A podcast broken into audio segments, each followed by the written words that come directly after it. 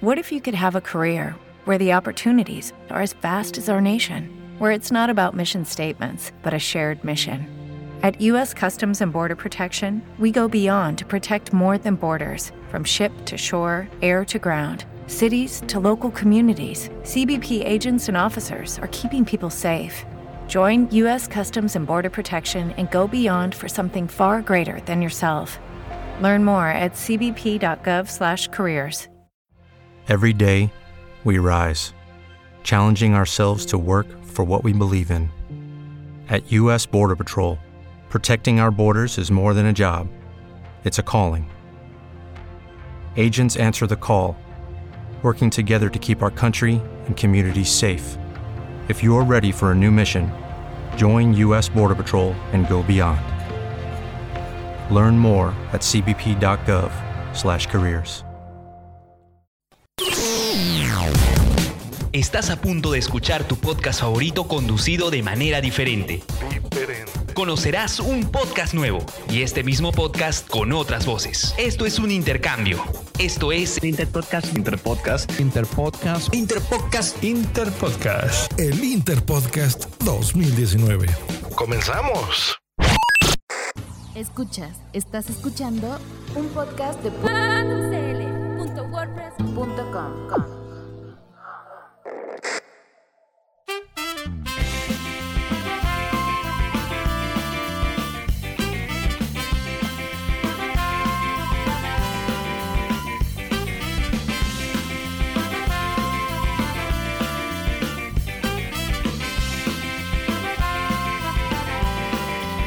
representando sin quererlo a Chile, Interpodcast 2019, iniciativa de seis años. Premiada el 2017, consiste en imitar un estilo de un podcast ajeno para difundir nuevas voces y temáticas en los podcasts hispanohablantes. El último año, a menos que alguien más tome la antorcha. Es bueno aclarar que estuvimos muertos como cinco meses y un yato similar a que ellos tuvieron más o menos en su episodio 30 en su feed. Y bueno, viajamos desde Valdivia, el sur de Chile, a un promedio de 11.000 kilómetros a su estudio en España, Madrid, Barcelona y Sevilla. Y luego también nos fuimos a Ciudad de México, que está un pelín más cerca, a 7.110 kilómetros. La sede de WhatsApp, el podcast donde salen todos los demás.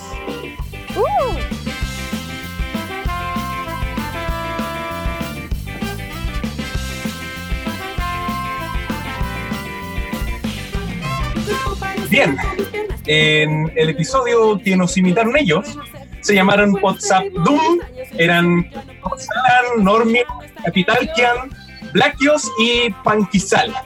Pero nosotros tratamos, sí, nosotros tratamos de adecuar un poco en contexto en eh, la figuración o temática, quizá, y nosotros nos hacemos llamar Fandom Zap.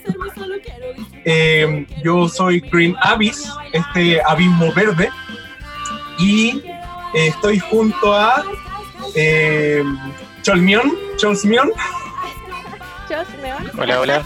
Cholsmion. Puede ser también, no, no se sabe. Bien, bien. Y las chicas, que son un doppelganger separado de la entidad femenina en WhatsApp. Tenemos a Fulky. Acá presente.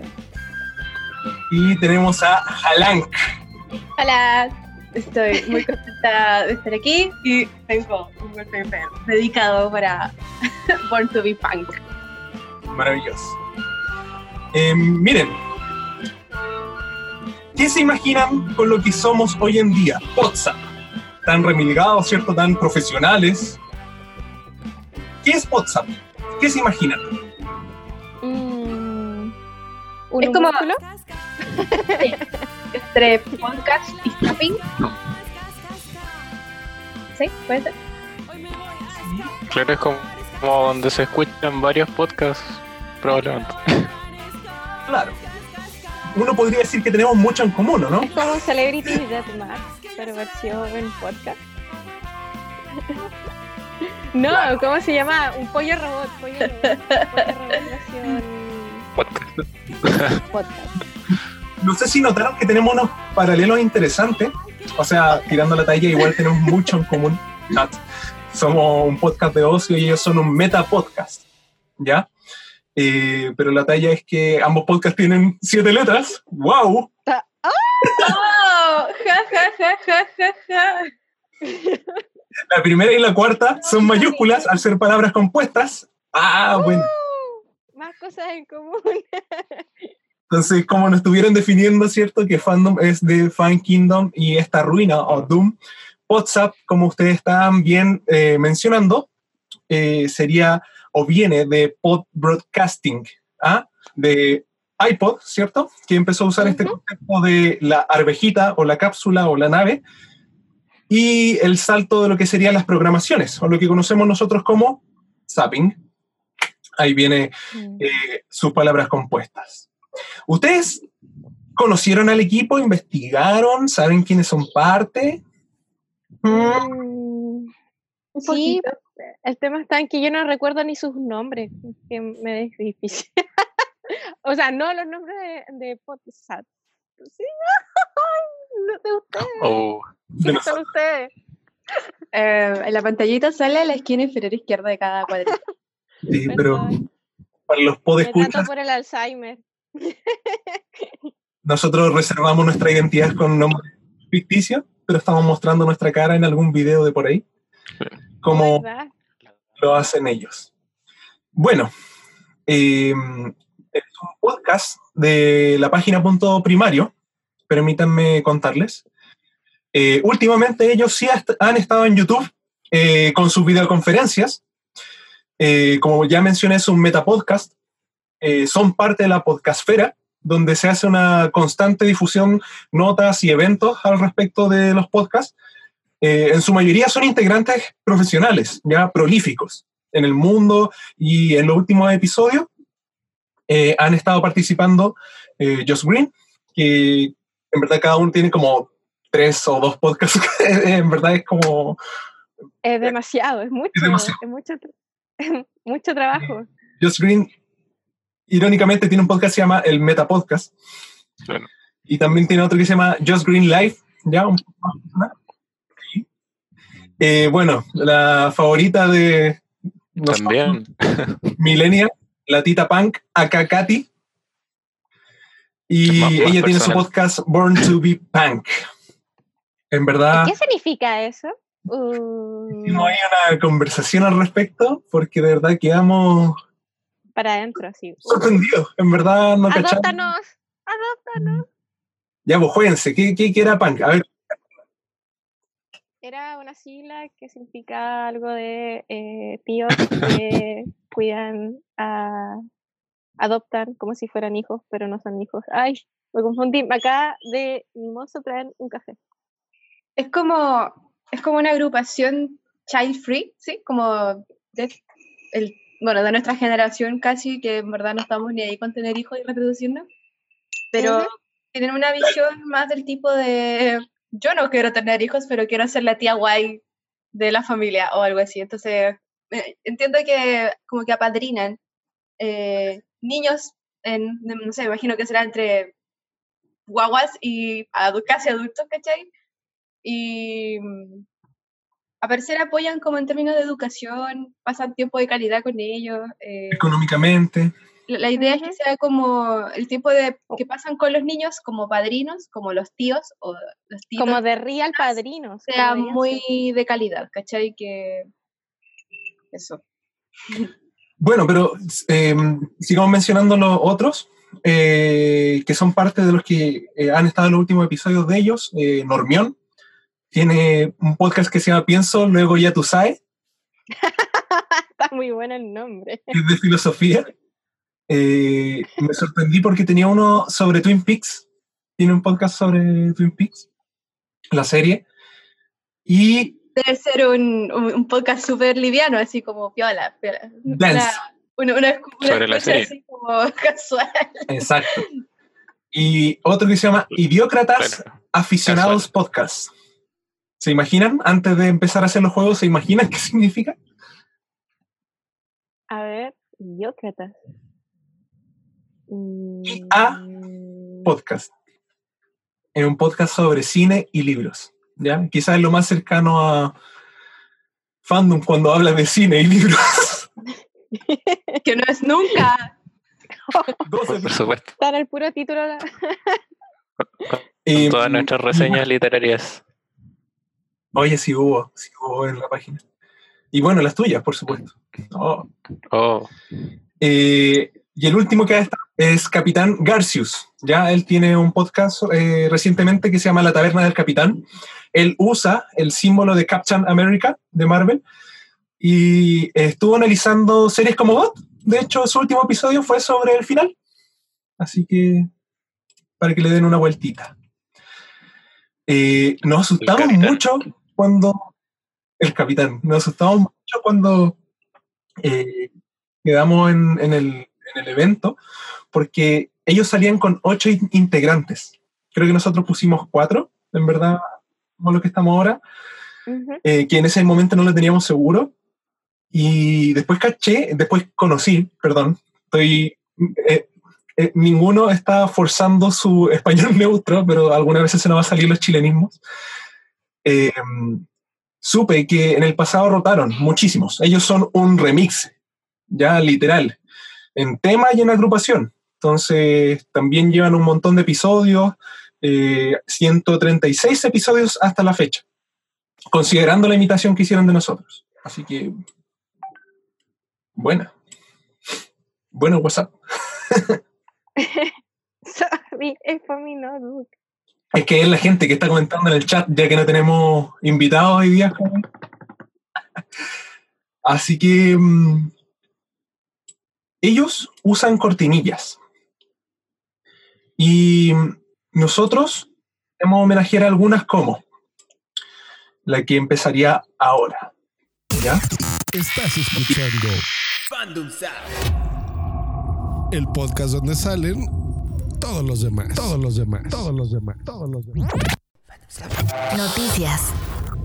Mini noticias del mundillo. Noticias del mundillo. Y como aquí de los cuatro integrantes de Fandom Sap, creo que soy el único que, que cacha de noticias. Oye, ¿qué no estás tratando de decir? No, nada, nada. No, no, no. No. yo quiero divulgar, no, tengo una noticia de verdad, ya. Tengo una noticia de verdad. Ya saben ya que mm, si este episodio se corta o no llega al día de estreno, ya saben por qué fue. Sí. Una tromba marina. Fue el viento. Ah, no, un capítulo en honor a nosotros, así como en, en plan rest in peace. Y la noticia de verdad es que se viene la encuesta. Es una noticia de verdad ya, los tornados son graves. La noticia de verdad relacionada con el podcasting es que se viene la encuesta Pod 2019. Esta está gestionada por eh, Aonde Media. Para su sorpresa, es un startup chileno de Wow. que se llama Podcasteros. Y se escribe Podcasteros con la última O, que en verdad es una arroba. Entonces, como podcasteros, podcasteras, A, Mm, eh, ya tú sabes. buscan claro. Luego de, eh, la anterior, eh, de la anterior encuesta que hicieron en el 2017, eh, de realizar un estudio para conocer los oyentes del podcast en español. Y han pasado muchas cosas desde la última encuesta, entre ellos que, por ¿Y ejemplo, cuándo Spotify, fue? ¿Cuándo fue la la última anterior fue encuesta? 2017. Ya. Pero entre medio de estas fechas estuvo que Spotify en octubre del 2018 liberó su suscripción fácil del podcast. ¿ya? Nosotros estábamos de antes en Spreaker y ahora recién estamos aprovechando ese módulo. Es bueno conocer eh, las temáticas, los rangos etarios, el género, la geolocación de los eh, podcast escuchas y están buscando colaboradores, básicamente para evangelizar la idea por podcast y nosotros nos quisimos unir. Sorpresa, así que ¿E- ¿Eso es nuevo? Te voy a preguntar. ¿Cu- Esta- ¿Cuándo nos pensabas avisar? ahora, Esto es como una guía de Justo redacción. ahora. ¿ah? en verdad ya lo, Eso sí que es una noticia entonces. ya lo estamos haciendo ahora con este episodio. Estamos divulgando la palabra de este evento, porque en verdad nos sirve a todos. Eh, los resultados siempre son públicos. Y todos tienen acceso a esa información después de que salen. Entonces, incluso puede uno ir a ver ahora los del 2017 y son es un scroll muy grande, uno puede ver mucha, mucha, mucha información. No es como que vea ahí como dos gráficos tristes, no, eh, hay información ahí eh, muy amplia. Al nivel de que yo no manejo tanto de estadísticas, pero si podemos poner un granito de arena siendo tan eh, de nicho, tan under, como me gusta decir, vale la pena, yo creo. Así que yo creo que eso da un pie a un tema que por sí solo es una noticia, quizá para los que... ¿Te preocupas por tu familia? Entonces, ¿por qué darles solo huevos ordinarios cuando pueden disfrutar de lo mejor? Eggland's Best, los únicos huevos con ese delicioso sabor fresco de granja, además de la mejor nutrición, como 6 veces más vitamina D, 10 veces más vitamina E y 25% menos de grasa saturada que los huevos regulares, además de muchos otros nutrientes importantes. Así que, dales los mejores huevos. Eggland's Best, mejor sabor, mejor nutrición, mejores huevos. ¿No te encantaría tener 100 dólares extra en tu bolsillo? Haz que un experto bilingüe de TurboTax declare tus impuestos para el 31 de marzo y obtén 100 dólares de vuelta al instante. Porque no importa cuáles hayan sido tus logros del año pasado, TurboTax hace que cuenten. Obtén 100 dólares de vuelta y tus impuestos con 100% de precisión, solo con Intuit TurboTax. Debes declarar para el 31 de marzo. Crédito solo aplicable al costo de la presentación federal con TurboTax Full Service. Oferta sujeta a cambios o cancelación en cualquier momento que son el público habitual en la casa de WhatsApp, que es la escena del podcast chileno. ¿Ya? Que es complicado el tema del podcast chileno en muchos sentidos, porque, por ejemplo, eh, yo ahora con la tarea de participar en este capítulo me di el trabajo de bajar aplicaciones para escuchar podcast a ese nivel. Todos los podcasts nacionales que sigo son eh, grabados a través de estos live de Facebook y son subidos después en Mixcloud, perdón si lo pronuncio mal, eh, como 10 años después. Y ahí los puedo bajar para poder escucharlos. Y en realidad a mí me conviene más seguirlos desde Facebook. Ese es mi, ese es mi contexto a nivel de, de gente que realiza podcast de forma indirecta, porque finalmente hace estos en vivo y termina haciendo podcast yo sé que hubo una página hace ocho años, más o menos, que se llamaba podcaster.cl. Eh, lo que mencionas tú, eh, Fulky. Sí, no me acostumbro a mi nuevo nombre. Es que abundan radios que no conocen el concepto de la sindicalización, del contenido de RSS es ajeno. Es desconocido para muchos eh, por este lado por lo general son podcasts que nacen primero del abanderamiento de radio online. Ya el nuestro fue incluso así. Ergo, todos los programas, casi se me cae la luz. todos los programas. ¡El tornado! ¡El tornado! Ay, no lo puedo creer. Ergo, todos los programas e identidades son aliadas eh, del mismo canal, ¿ya? Eh, los podcasts están mezclados en, en, en ese feed. Entonces es complicado acceder. Sí, es complicado porque, por ejemplo, por ejemplo las, las chicas que yo sigo, que generan este podcast, que son, tienen 150 capítulos, estas niñas, la radio online sube sus capítulos 10 años después. Y aparte, tú para buscarla eh, no la puedes encontrar por categoría de partida. Tú buscas categoría dentro de, no sé, por eh, Mixcloud, Mixcloud, y no están. Entonces, acceder a ellos es como, o los conoces por otro lado, o te lo pierdes. Sí. Que igual antes era como que aparecían radios online, pero de muy poca llegada. Y claro, era como el medio que teníamos para escuchar podcasts acá. También habían como podcasts pequeños, obviamente más independientes. Pero siento que el último año me he dado cuenta que hay una eh, masividad por hacer podcasts. Como que yo antes, no sé, veía a alguien que hacía videos de X cosas y tiene un podcast y eh, después de tecnología y sacó un podcast de noticias y sacó un podcast de música y todos tienen un podcast ahora. Por lo menos acá en Chile está como explotando mucho eso. Y ahí también hay radios digitales de mucha mayor eh, presencia, como la Big Radio, la Sube, la, eh, y para mí el placement, pero como que se está haciendo algo más adecuado, eh, por lo menos a nuestra edad. Por ejemplo, yo igual una vez hablé con una persona que trabajaba, no sé, tenía 30 años y me decía, yo escucho podcast, pero mis compañeros de trabajo no, no, saben, qué, es eso. Sí, no tienen ni idea y me dicen, oye, pues, ¿qué es eso que escucháis y dónde lo escuchas? Y no, no entienden, porque son como de temas que igual son más alejados a ellos. Por lo menos en esta parte del mundo es así. Yo sé que en otros lados es algo más adecuado y más transversal a otras edades. Sí, bueno, em, yo lo he visto así como en mi familia. Nosotros nunca, nunca, yo no escucho radio, no, no veo tele tampoco, nada. Como mm, detesto prender la tele en los canales nacionales. Es una wea que odio. Entonces, me parece muy mal humor, en verdad. Em, radio me parece, me pasa más similar, un poco lo mismo.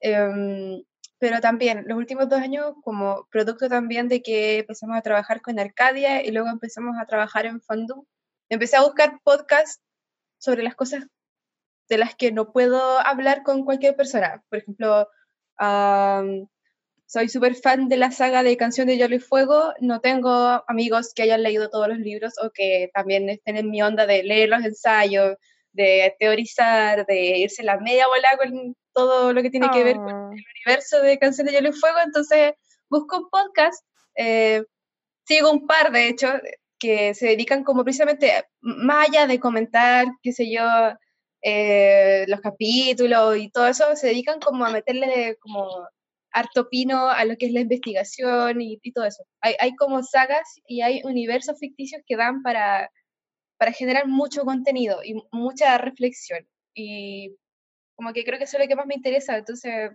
a mí me ha pasado al menos que no escucho ningún podcast hecho en Chile. Em, no he, he encontrado todavía alguno que yo escuche, que me den ganas de seguir escuchando. Y no sé, el otro día intenté escuchar uno que estaba en español y era como, pasaron como dos minutos y alguien dijo como, la feminazi. Entonces, obviamente lo borra el tiro y... Next. Me pasa muy seguido eso, como si hay cuestiones de fantasía, es como básicamente una fiesta de salchichas, hay puros huevones, ¿cachai?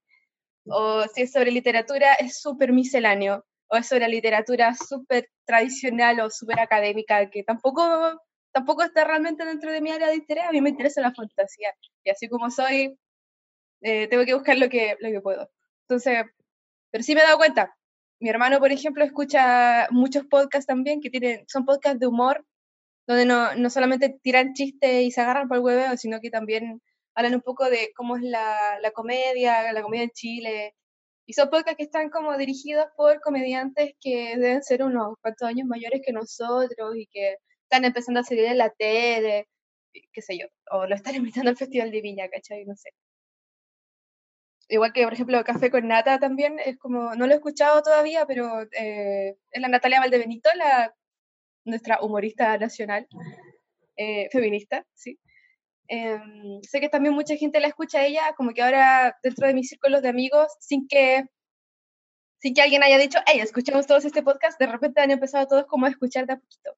Eh, hasta mi papá ahora escucha algunos podcasts que tienen que ver con historia, o con cualquier wea un poco marxista, porque así es mi papi.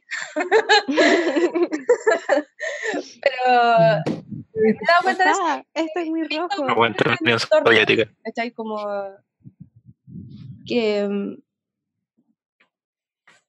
lo he visto en mi entorno, que mm, la gente ha empezado a escuchar más podcasts, se acercan más a iVoox, se acercan más a Spotify, la parte de los podcasts. Y ahora con la tarea de buscar podcast, eh, de verdad encontré un mundo. Pensé que cosas que me iba a agradar no las iba a encontrar y estuve horas escuchando consejos sobre condimentos, ajo, jengibre. y fue interesante porque, por ejemplo, mi madre, como su rutina de trabajo está en, eh, está encerrada en un lugar y pero tiene mucho tiempo libre en ese lugar, le voy a sugerir que descargue iBooks, por ejemplo, para, y le voy a sugerir algunos programas que creo que la van a, le van a amenizar mucho la tarde. Y, esa, y eso es lo rico de este ejercicio, que finalmente yo por flojera no, no había investigado, o sea, hemos estado haciendo podcast con los, podcast con los chicos, pero como para mí día a día no lo había interiorizado hasta ahora. Que encontré joyitas para mis intereses y para los intereses en este caso también de mi familia. Y ha sido lindo en ese aspecto. Eh, el equipo de WhatsApp nos va a odiar porque creo que les carga iBooks. Sí, sorry, pero es que fue mucho más amigable que Mixcloud. Sorry por decirlo mal. Es lo más sencillo de ocupar por aquí. Lo siento, chicos, perdón, pero. Lo que pasa es que por este lado no hay eh, conocimiento de aplicaciones podcatcher. Es como una información en chino para algunos. Y muchas veces es muy fácil. iBox pega mucho en Latinoamérica. No, pero Aparte, típico chileno, ese tipo de cosas nunca se sabe. Acá, como que mucha gente hace cosas geniales y ni un chileno lo sabe. Y, ¿Saben lo que pasa? Que muchas veces lo que conocen los podcasts son los mismos que hacen podcasts. Entonces no es, no es, como que ella un nativo audio escucha de podcast, sino que por lo general está el bichito de, de querer eh, generar contenido creativo autoral eh, de radiodifusión independiente y por eso tú empiezas a escuchar podcast. Es porque quieres ser un podcaster o quieres tener como eh, la emoción de o la noción de. Es parte de la idiosincrasia de acá, en todo caso, de esta zona del mundo. Uh -huh. Bueno, ¿y bien? Bueno, vamos a pasar a la siguiente sección y nos vamos con el podcast raro. Uf. Ujujuy. El ranking raro.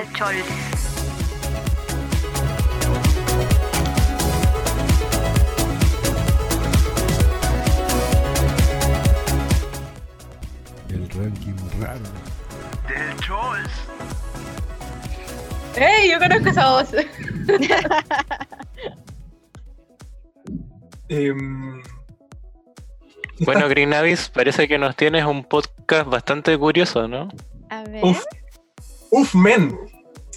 Lo que pasa es que eh, yo quizá en un inicio debo admitir que malinterpreté este desafío.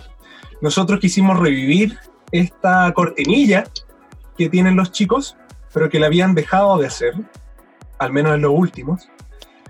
Y eh, yo interpreté como raro, sé que hay rarezas particulares de las que hayan compartido varios, pero raro de, de, del contenido de lo que hablan como temática. El siguiente es un clip de un podcast alojado, alojado en Podbean que se llama Peor Caso. Ya. Ellos son famosos, ¿ya? Tienen un bagaje y de raro es la temática en que abordan la ciencia e historia de lo extraño. Lo terrible y lo perturbador. Perturbador. Hay un eco ahí de una persona que falta. Si bien van en el episodio, No si bien vamos en el episodio 79 con ellos, supe que eran chilenos. Y que en su episodio 3, ya al inicio, y yo enganché eh, cuando empezaron a hablar de mitos y leyendas de Chile, donde cuentan la historia del Grimorio de la recta provincia. En esta parte habían dos grupos, uno que se llamaban los Macay, que eran como eran como como benignos, como como Machi, la Machi por ejemplo. Y había otro grupo que se llamaba los Calcu, que eran también amantes de la magia y todo eso, pero como del lado oscuro.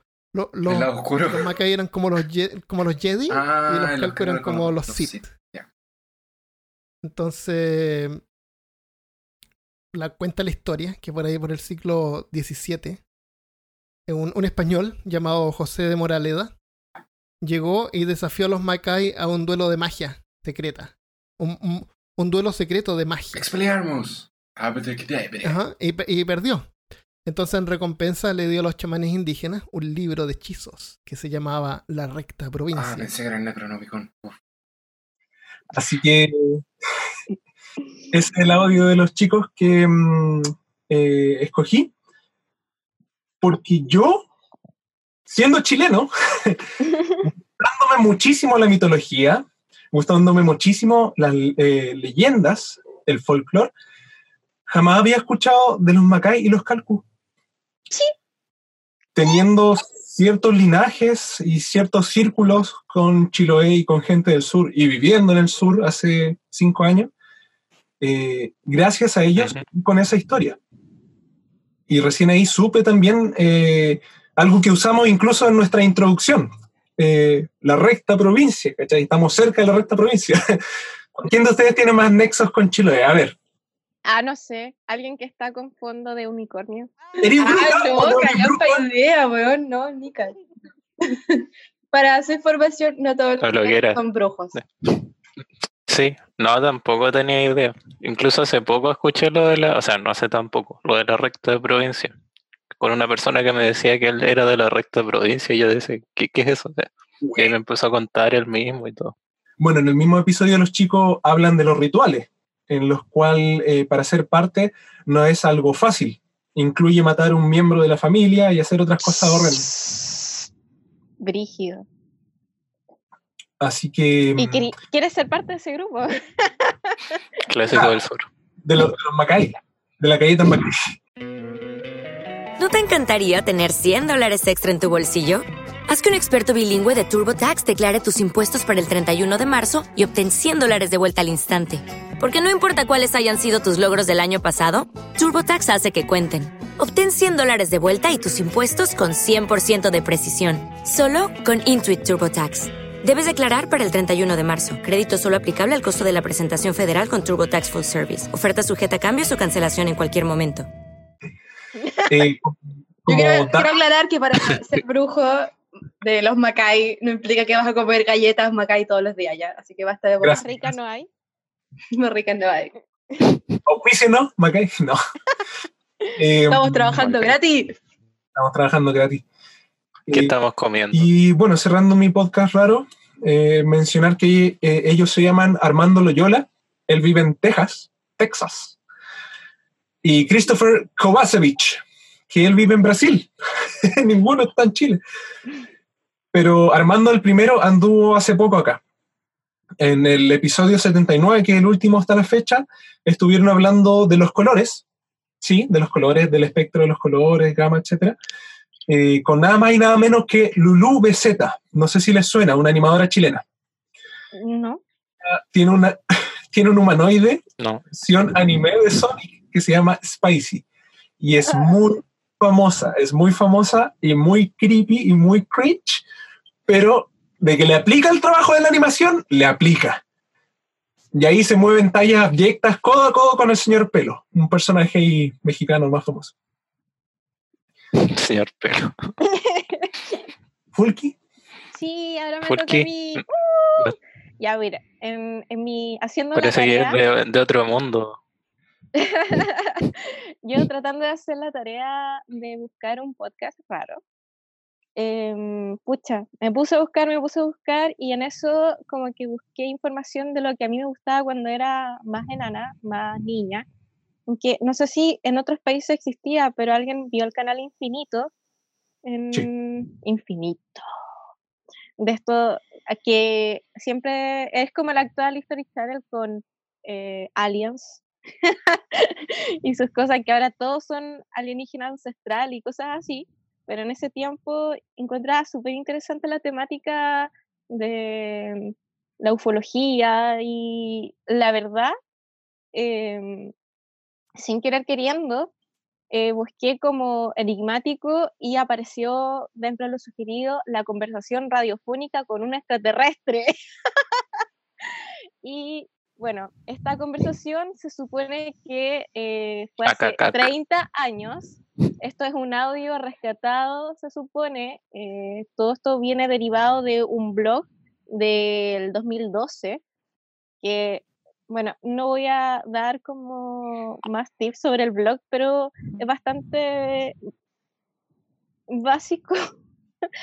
y de ahí se desprende este audio en donde se supone que eh, esta entidad del otro planeta se contacta con un radio, radio aficionado y dice lo siguiente. Si puede poner el, el fragmento. corre audio. entre vosotros. Esto significa que ya en los tiempos pasados hemos mandado gente, para llamarlo así, hemos visto cuerpos habitados por nuestro espíritu. Os voy a dar solamente dos ejemplos. Dos ejemplos. Pero antes quiero que me diga al amigo por ahí si ahora me ha entendido cuando he dicho que ya estamos entre vosotros. Esto significa que ya gente nuestra. Hermoso. No se entiende nada. Es como cuando. Es conocida. Es lo que escuchas cuando estás debajo del agua y alguien te empieza a conversar. O sea, no se entiende nada. Pero básicamente lo que se logra desprender de, de todo ese ruido es que este ser está diciendo, sabe, tenemos gente en su planeta, hemos enviado gente. Y quiere dar un ejemplo y no lo da, pero son tre- 14 minutos en que se escucha todo el rato así.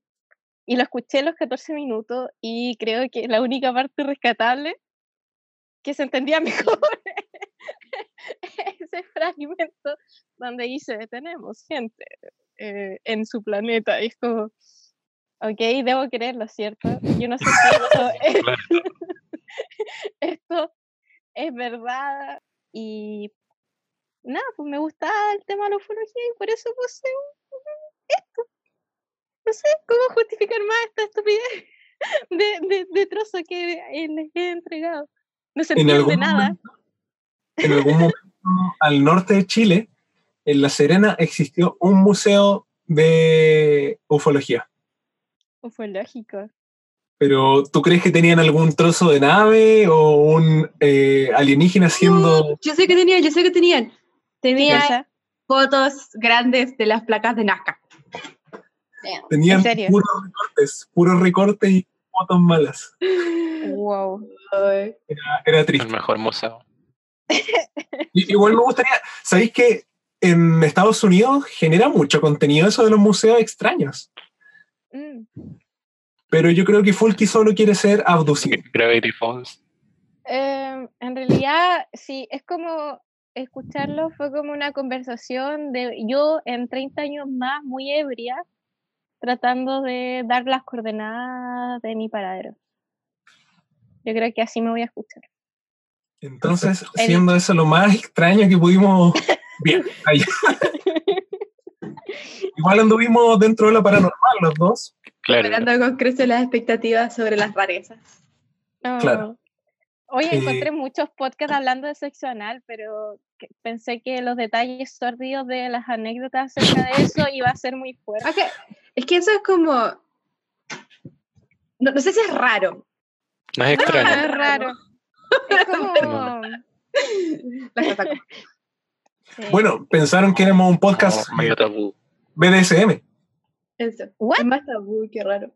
Los Ah, verdad, pues pensaron que éramos Ah, BDS ya sé por qué. fandom. Muchas máscaras de gatúbelas. Bueno, no hemos dicho todavía que no. También. De hecho, en los microcosmos del fandom, eh, el BDSM es uno.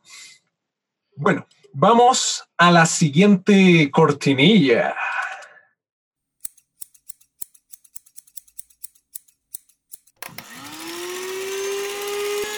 Los cortes. Yo creo que dejaste la vara alta, Fulky. ¿Por qué no? ¿Quieres empezar tú o, o l- le- me, me tiro, me lanzo? tire, ya. Bueno, ya. Dentro de los recortes que, que ofrecí como ofrenda, está uno, yo estaba buscando ASMR. A ver, ¿y ¿habrá algún podcast de ASMR? Sí, existen podcasts. ¿Qué es ASMR? Ay, porque están en inglés. Ustedes saben que a mí me cuesta pronunciar eso. Por favor, Chol, ayúdame. O Halak. Bueno, el Halak. O Cholsion. O Son como los sonidos que te generan no sé, ¡Placer! o- o ruido o, o placer, no sé, respiraciones, cosas extrañas. Tinder, Bueno, pero Todo eso. si alguien lo puede definir mejor, que tenga como... Gente comiendo. No, a mí no me causa placer ver gente o escuchar gente Sí, yo ubicaba el término ACMR por los videos que se viralizan caleta, sobre todo en Instagram, eh, de gente que come con micrófono al lado de la boca, entonces se escucha mucho todo lo que están deglutiendo. Pero bueno, eh, yo estaba buscando eso, un- eh, algún podcast con ASMR, y sale este podcastero, y su, el título o su nombre es Teoría Pur ASMR.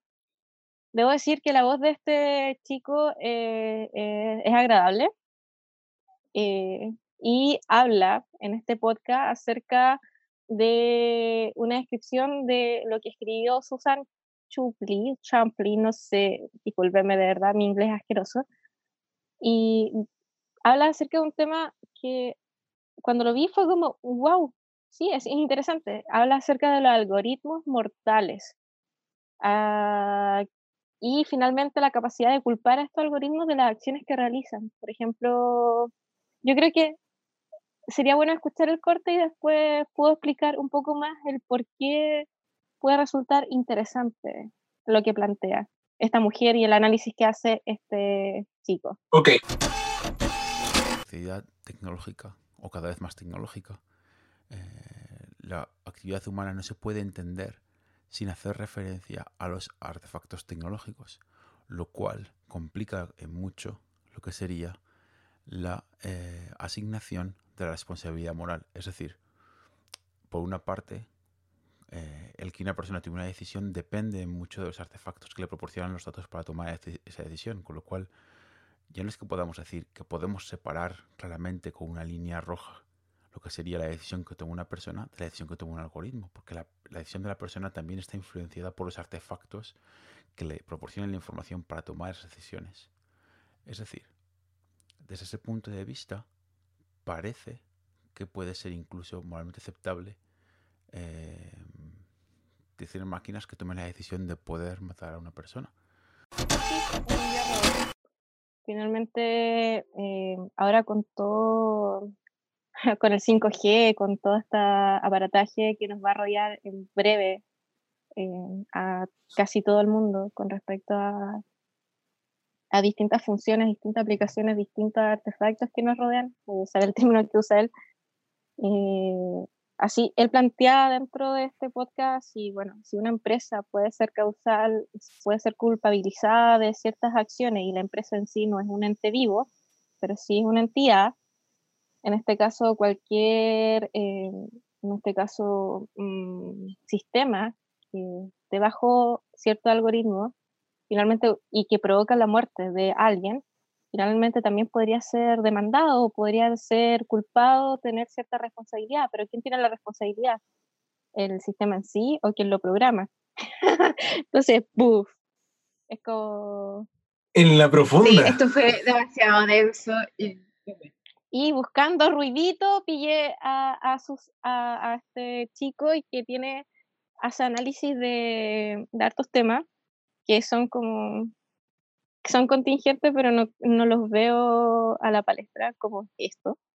Y fue una grata sorpresa, porque cuando lo escuché me, me hizo replantearme ciertas cosas y dije, oh, sí, tienes razón.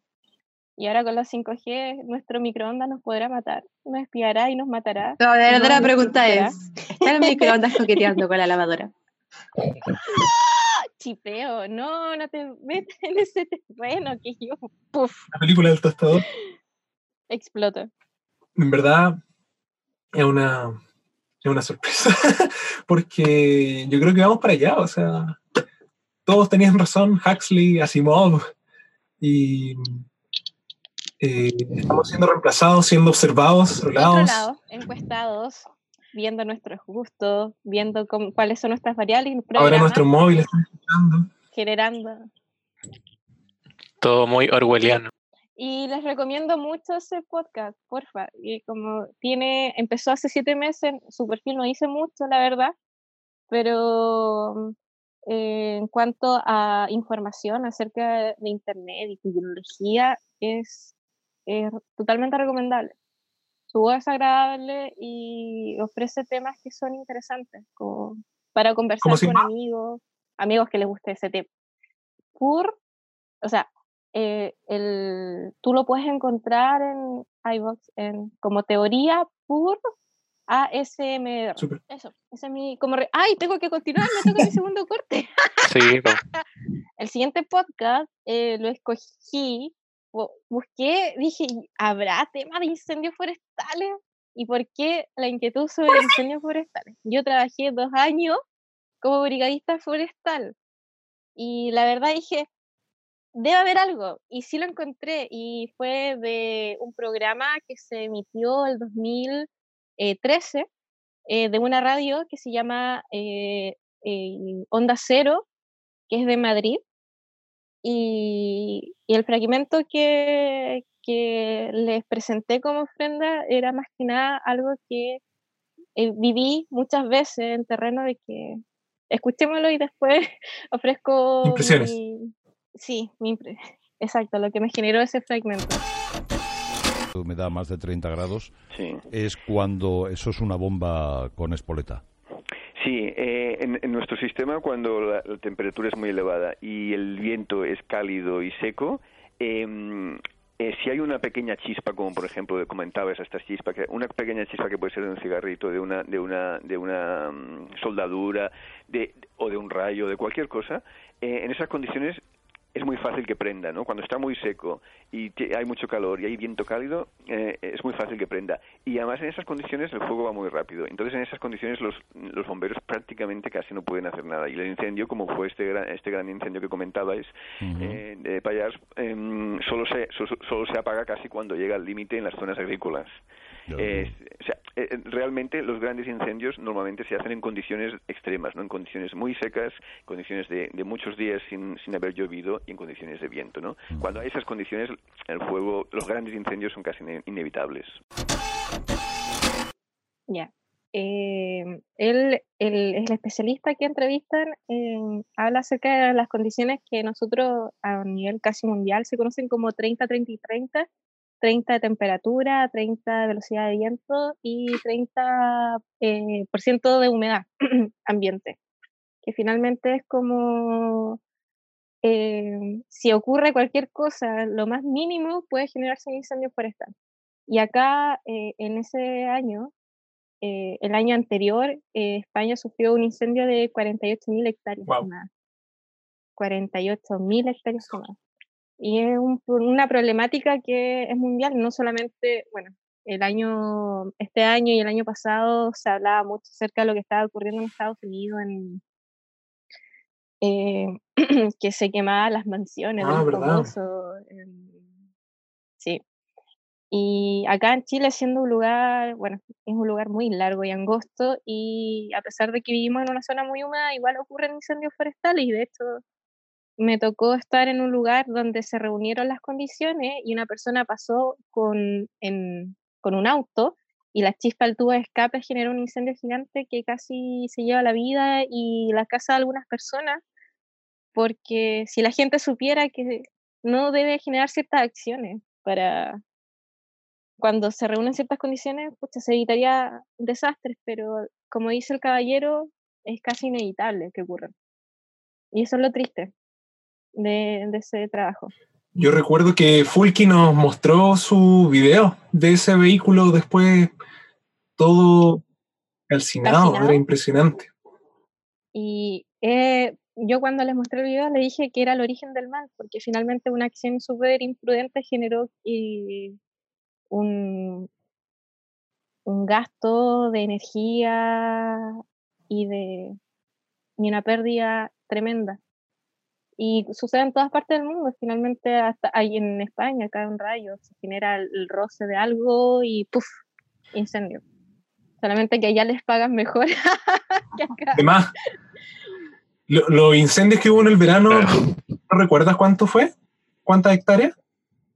Eh, acá en Chile ocurrió de que en, en la zona donde vivimos eh, bajaron, el eh, como no es que ocurran menos incendios, solamente que se supone que se genera toda una estrategia para que esos incendios sean pequeños, entonces disminuyan las hectáreas que están afectadas. ¿Quién dice que no generamos conciencia social? Ya, ahora, ¿cuál es el siguiente corte? Porque yo me fui como en una bola muy triste. No, Te quemaste. es, es necesario, pero sí, Es que así soy yo. Un mundo de sorpresa, una caja de Pandora. Sí. Y ahora vienen los otros cortes. Quiero Chosmion, Chosmion. Bueno, bueno. em, mi primer corte son cosas muy distintas en realidad. O quizás no tanto. Pero eh, tiene que ver con, bueno, esta temática últimamente de las adaptaciones de las películas. En este caso, eh, las adaptaciones de videojuegos a, a películas. Pero, claro, esto lo escuché en un podcast que se llama El Batallón Pluto. Ellos son de España. Y bueno, hablando sobre esto, porque Sony, la empresa dueña de PlayStation, que no solo hace televisores, ni, eh, ahora tiene una división, o sea, exclusiva de películas, pero de sus videojuegos. Lo abrió el mes pasado, ¿Verdad? o dentro de este mes. Entonces, bueno, ellos debaten un poco sobre eso. Y yo creo que primero pone el corte y después voy a explicar lo que me llamó la atención de- del mismo. Ok. Como para debatir sobre eso. y trasladándolo a los videojuegos, yo veo más posibilidades de adaptaciones decentes, como decía Hitor, para series, casi que más que para películas. Porque es que coger eh, God of War o Horizon Zero Dawn y trasladarlo directamente a película o inclu- incluso a Uncharted, que están haciendo la película, me da mucho miedo porque van a tener que sacar muchas cosas fuera o intentar meterlo todo. Y las dos cosas pueden salir muy mal. Calmado. O sea, se vienen adaptaciones de series de juegos. Ese es el plan. No, e- ellos, o sea, dicen que debaten sobre por qué siempre intentamos como sacar películas de videojuegos cuando probablemente un videojuego se acerque mucho más a una serie, Se podrían hacer. porque los contenidos son más largos, eh, porque da más tiempo a trabajar esas cosas. No sé qué opinan, si es mejor, sería mejor series o, películas. Eh, Pero es que sí. Es que la lógica que yo entiendo es que si sacas una película, a ver, eh, no sé si los costes son menores a sacar una serie. Depende del tipo de la película y del presupuesto, evidentemente, pero si tú con una sola elaboración de algo, en este caso la película, puedes ver si el público la acepta o no. De alguna forma es como un gasto de energía menor, dependiendo evidentemente lo invertido y lo pensado de la película. No sé si es mejor o no, pero sí, pero por lógica, evidentemente resulta, sería mejor que hubiera un, tuviera tiempo de desarrollar mejor, de desarrollarse mejor un argumento. Así uno lo procesa más lentito, como en dosis. Mm, bueno.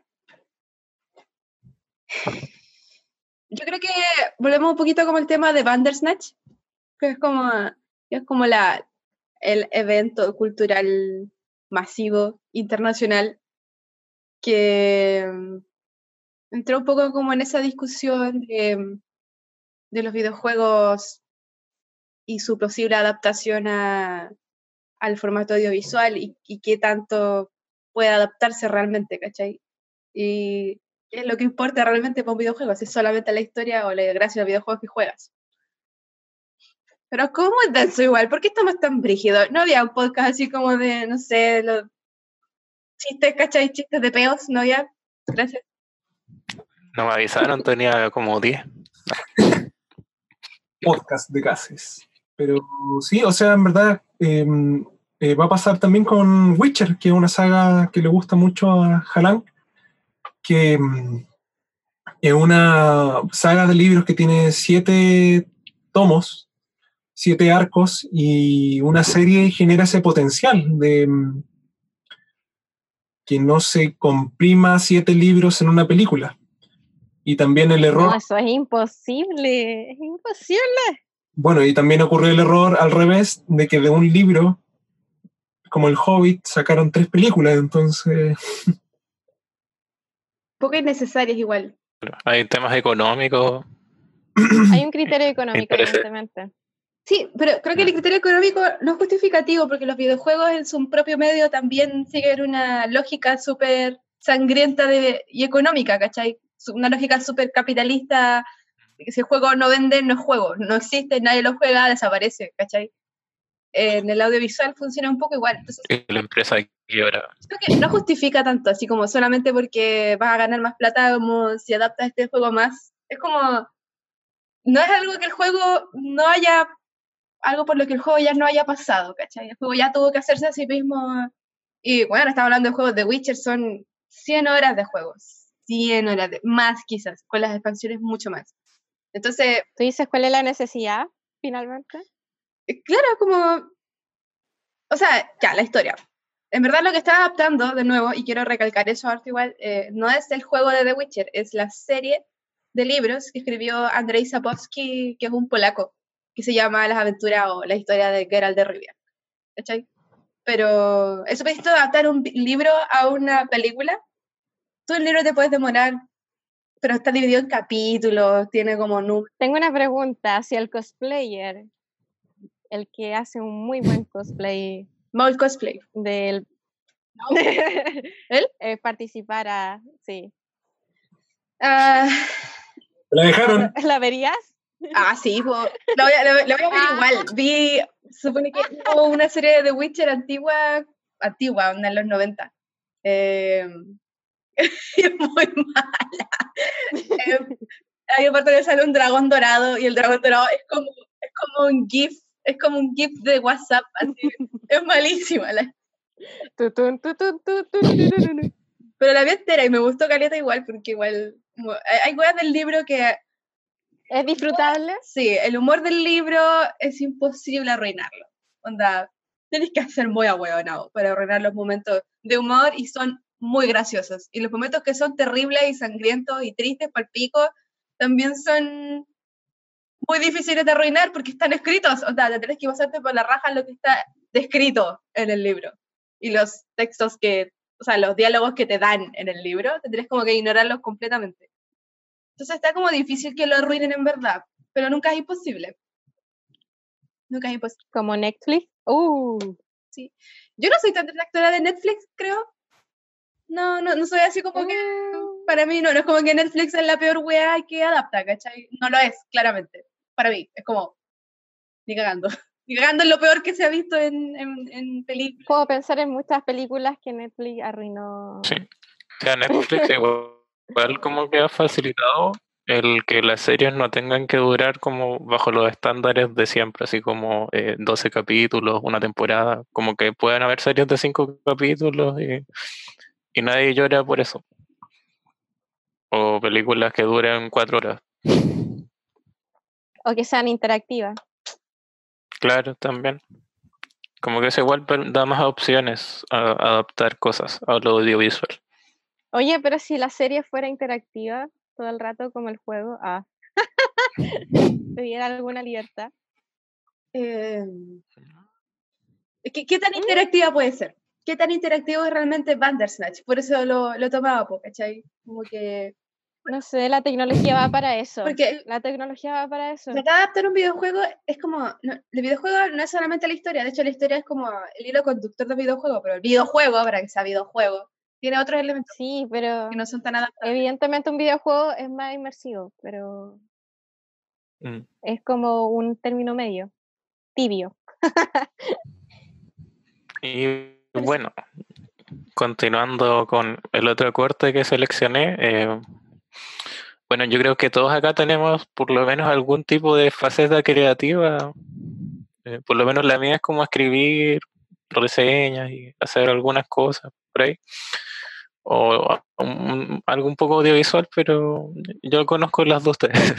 Promociones. El tema es que, bueno, estoy escuchando un podcast de un humorista chileno y que, bueno, es un podcast bien personal porque como que habla de su comedia, pero igual como que mete muchos de sus eh, dramas eh, personales entre medio, que se llama eh, Hablemos de mí. Entonces, Mira en uno tú, de sus episodios, que-. Me pregunto de qué se sí, tratará. en uno de esos, Fuera fuera del juego, para que sea la pregunta más difícil. Claro. En uno de esos episodios inicia como con un monólogo donde se pega una reflexión súper grande sobre cómo cuando uno se queda pegado en, no saber con qué seguir en lo que va creando. Así que primero escuchemos el corte y después discutamos al respecto. estoy pasando por un proceso de sequía creativa en el que siento que a veces eh, no tengo mucho más que decir. La, hace poquito más de un mes, en el capítulo con Cecías, en la conversación que tuve con Ignacio Socias, eh, él me comentó que también le pasaba súper seguido esto de que siente que no tiene nada más que decir, que cuando se propone un tema a veces no aparecen las palabras o a veces derechamente no aparece el tema. Ese es el miedo que tiene cualquier persona que está creando algo, no necesariamente algo creativo, puede ser o algo artístico, puede ser alguien que está creando una nueva aplicación, alguien que está creando un proyecto, un arquitecto, alguien que está construyendo algo de cero. Siempre se tiene que enfrentar a esta sensación de que lo que viene no necesariamente va a ser mejor que lo anterior. Porque uno siempre como creador está buscando eh, llegar a esta obra que es la obra que nos va a hacer ser recordados, que es la obra que nos va a sacar del olvido y la obra que va a ser mucho más grande que nosotros mismos como personas. Bloqueo de escritor, bloqueo de autor, a todos nos ha pasado. ¿A quién no? Es como, es como para que los diarios digan así como, digamos, pongan así como, los millennials descubren el bloqueo creativo. sí, bueno. ¿Es joven el que hace el podcast? ¿Joven? Eh, tiene como 35 años más. o Sí, tiene voz de 35 años. Millennial. Tiene voz de carreteado.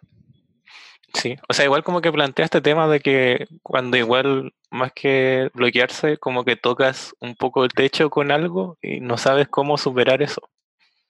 Claro. A mí como que me ha pasado, de repente escribo algo muy bueno y después escribo como una wea así que ni un pesque. Y es como, digo, ¿podré superar la barrera anterior que me, me dejé yo solo? que son metas personales, pero está en todas las áreas. Y yo creo que si uno se dedica constantemente a hacer una um, producción autoral, creativamente hablando, eh, y no solo creativamente hablando, eh, siempre uno va a decir eh, cuál es el siguiente paso. Nada más también con el tema de resolución de problemas que uno puede llegar a tener en la vida. Que también tú quedas como en un momento en que te planteas qué diablo hago y estás ahí, esperando que la respuesta llegue de la nada, pero es un proceso súper activo y que gasta mucha energía, creo yo. El tratar de seguir adelante. Igual tiene que ver como, yo, yo siempre pienso que es como importante volver a las cosas que te inspiraron en primera instancia cuando empezaste a escribir. Yo siempre siento que uno empieza a hacer cosas por necesidad. Eh, por ejemplo, ves una película que te deja muy, te deja con, en un estado mental muy receptivo, muy productivo para crear cualquier cosa. Entonces, esas cosas que te generan inspiración, esas cosas que, no sé, te hicieron en algún momento como enamorarte de la escritura o de la lectura o del dibujo o lo que sea. Siempre es bueno volver, creo yo, como a las cosas que te dieron el primer como aliento cuando estás muy estancado. Ojalá, ojalá, ¿por qué yo nunca puedo seguir mis propios excelentes consejos? Excelentes consejos. Eso es una algo. Pero eso le pasa a todo. Eh, el primer podcast que les traigo, ya les di un par de spoilers. Y como soy súper monotemática, probablemente ya saben qué podcast es porque lo escucho todo el día en mi casa, porque son muchos capítulos y son muy largos. Y me gusta escucharla mientras hago mis tareas de la, de la casa. Así que póngale play. Hola y bienvenidos a un nuevo podcast de Hielo y Fuego, este podcast dedicado a canción de Hielo y Fuego y a Juego de Tronos. Y como cada semana nos sentamos a este lado del micrófono y hoy os traemos un programa de los de Top. Un programa que llevamos bastante tiempo preparando, bastante tiempo en la caja que tenemos guardado todos estos temas. Y ya sabéis que en muchas ocasiones hemos hablado de fortalezas. De hecho, dedicamos un podcast íntegramente a fortalezas.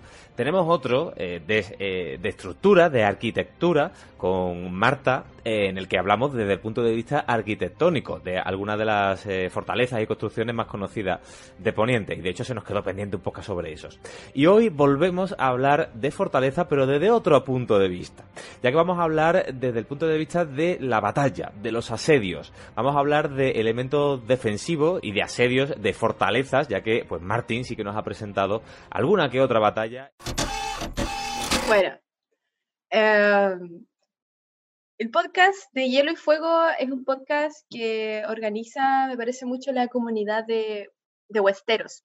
que es como la más grande eh, en habla hispana, que tiene que ver con la saga de Canción de Hielo y Fuego, la serie Juego de Tronos y el universo expandido de George R. R. Martin. Eh, ese capítulo fue especialmente bueno porque trajeron a un tipo que era experto en asedio eh, y en estudios sobre, no sé, guerra en la época medieval y qué sé yo. Y fue súper interesante y los chicos recibieron súper buenos comentarios por todas sus redes sociales y estuvo muy bueno, muy bueno. Y de hecho fue como, lo escuché antes de ver el tercer capítulo de la última temporada de GOT, así que lo disfruté mucho. ¿Viste todas las fallas? Todas las fallas. de la estrategia. Weón, Juan de las Nieves fue el peor, peor que guerrillero del mundo, así, el peor. Es como, ¿por qué no fueron al nido de águila y finalmente enfrentaron a la horda de, de muertos, no muertos, eh, con estos caminos pequeños que llegaban a este nido de águila? Probablemente- y es mucho más fácil enfrentar al enemigo así. Probablemente por la misma razón por la que por la que es bueno para defenderse, que es casi muy difícil de subir. De hecho, Anillo de Águila tienen como, bueno, eh, en teoría como dar mil detalles, así como que Anillo de Águila tiene como un pequeño ascensorcito donde van subiendo provisiones porque no pueden subir caballos con carga ni nada, que está así de empinado. Pero es necesario. Igual que- tiene un montón de tiene un montón de mérito, disculpa, eh, traer a profesionales, o sea, que sepan de asedio medieval, eh, o sea, el contexto, eh, hay un labor ahí mm, eh, magnífico, o sea, en, verdad no lo he ¿Le escuchado pagaron? de seguro, una buena cerveza con una pinta y unas tapas. O sea, es como bien profesional. Pero en verdad, eh, lo que la, que la gente quiere escuchar es que si acaso te gustó el final. Oh. A mí, Mm, eso es una pregunta espinosa. a mí sí me gustó el final. No me gustó la última temporada como, como el conjunto de capítulos. Siento que se apresuraron caleta y no se apresuraron por buenas razones. Onda, se sabe en el mundillo que a los productores de Juego de Tronos les ofrecieron como eh, dirigir 10 capítulos, 10 temporadas. series de Star Wars o películas de Star Wars, Ah. cosas así. Entonces, como que los locos estaban chatos de Series.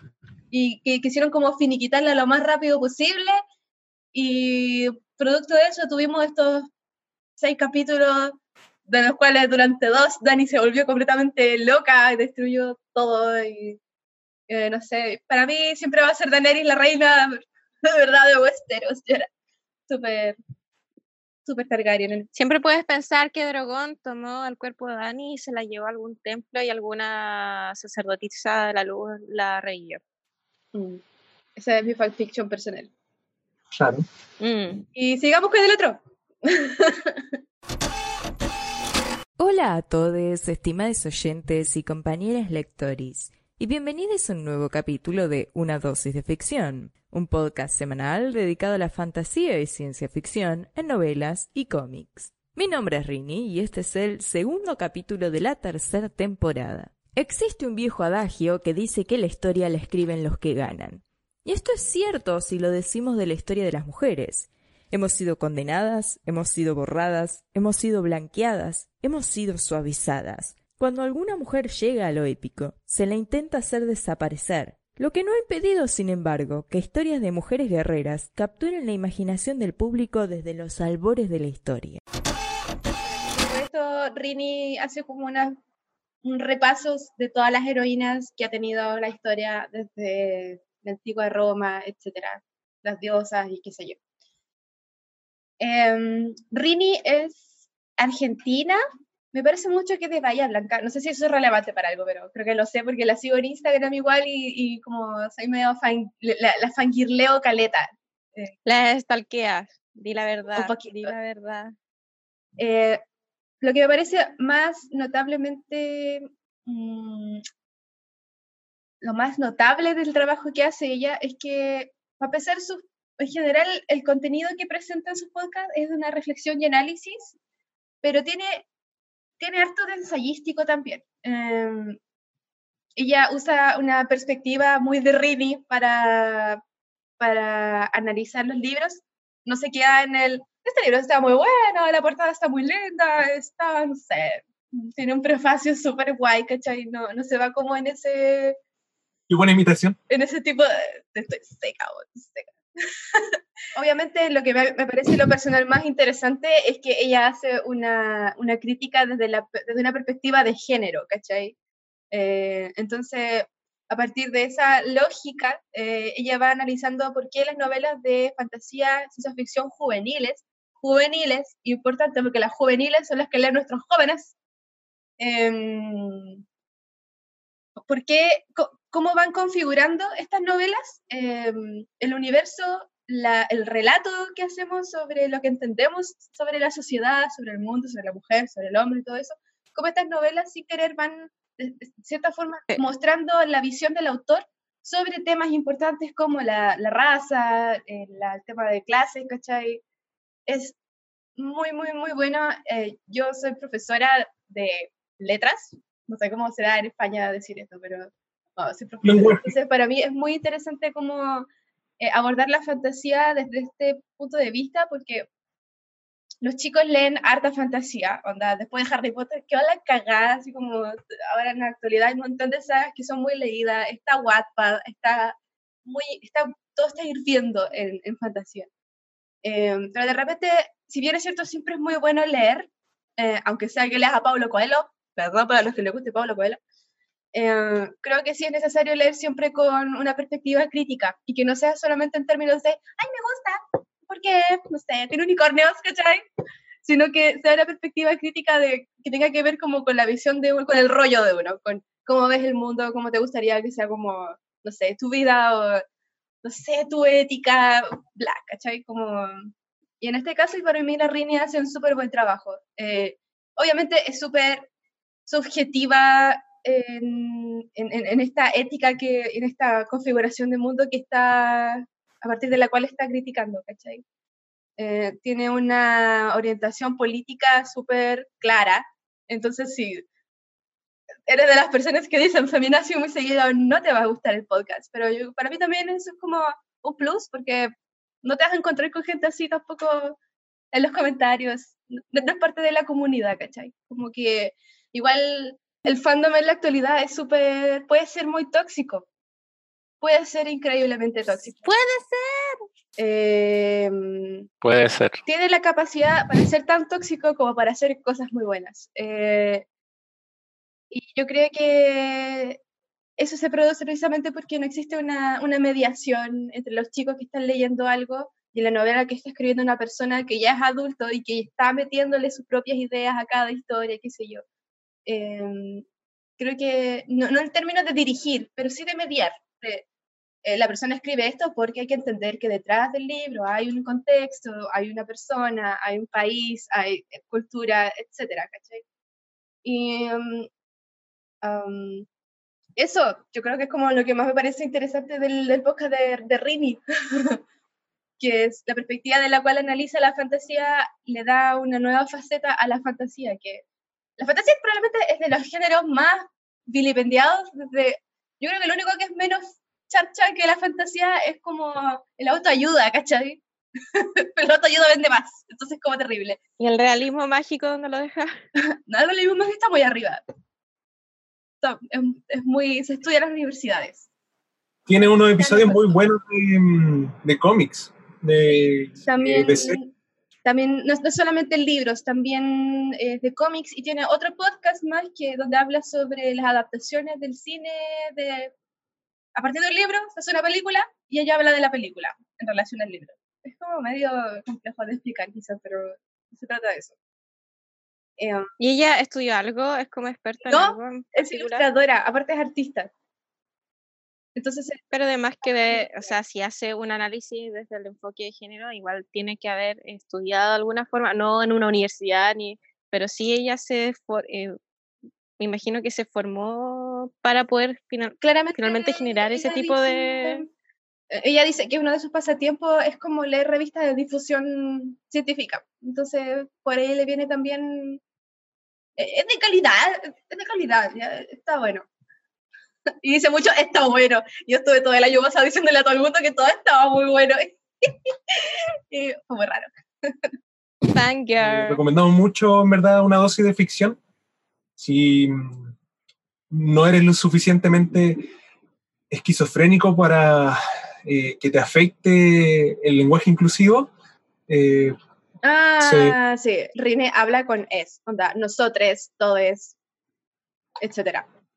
Hay gente que le da urticaria, pero si le das es por algo. ¿ah? Como que igual creo que a mí me sorprendió Caleta que cuando escuché la weá, el mundo no explotó, el lenguaje no se acabó, eh, la RAE no se incendió bajo sus propios cimientos. No, no pasó nada, de hecho ella habla así y no pasa nada y tú lo entiendes muy bien. Y no pasa nada. Y eso, fin. Bien, bien, bien. Ya. em, lo peor para el final. No, mentira. Al menos mis cortes. Quizá el último sí. Ah, para pegar los cabros. Em, yo busco divulgar la palabra de mi primer podcast oficial. Ya, Eh, yo hablo de La Polola, que nació allá por el 2015 en un blog.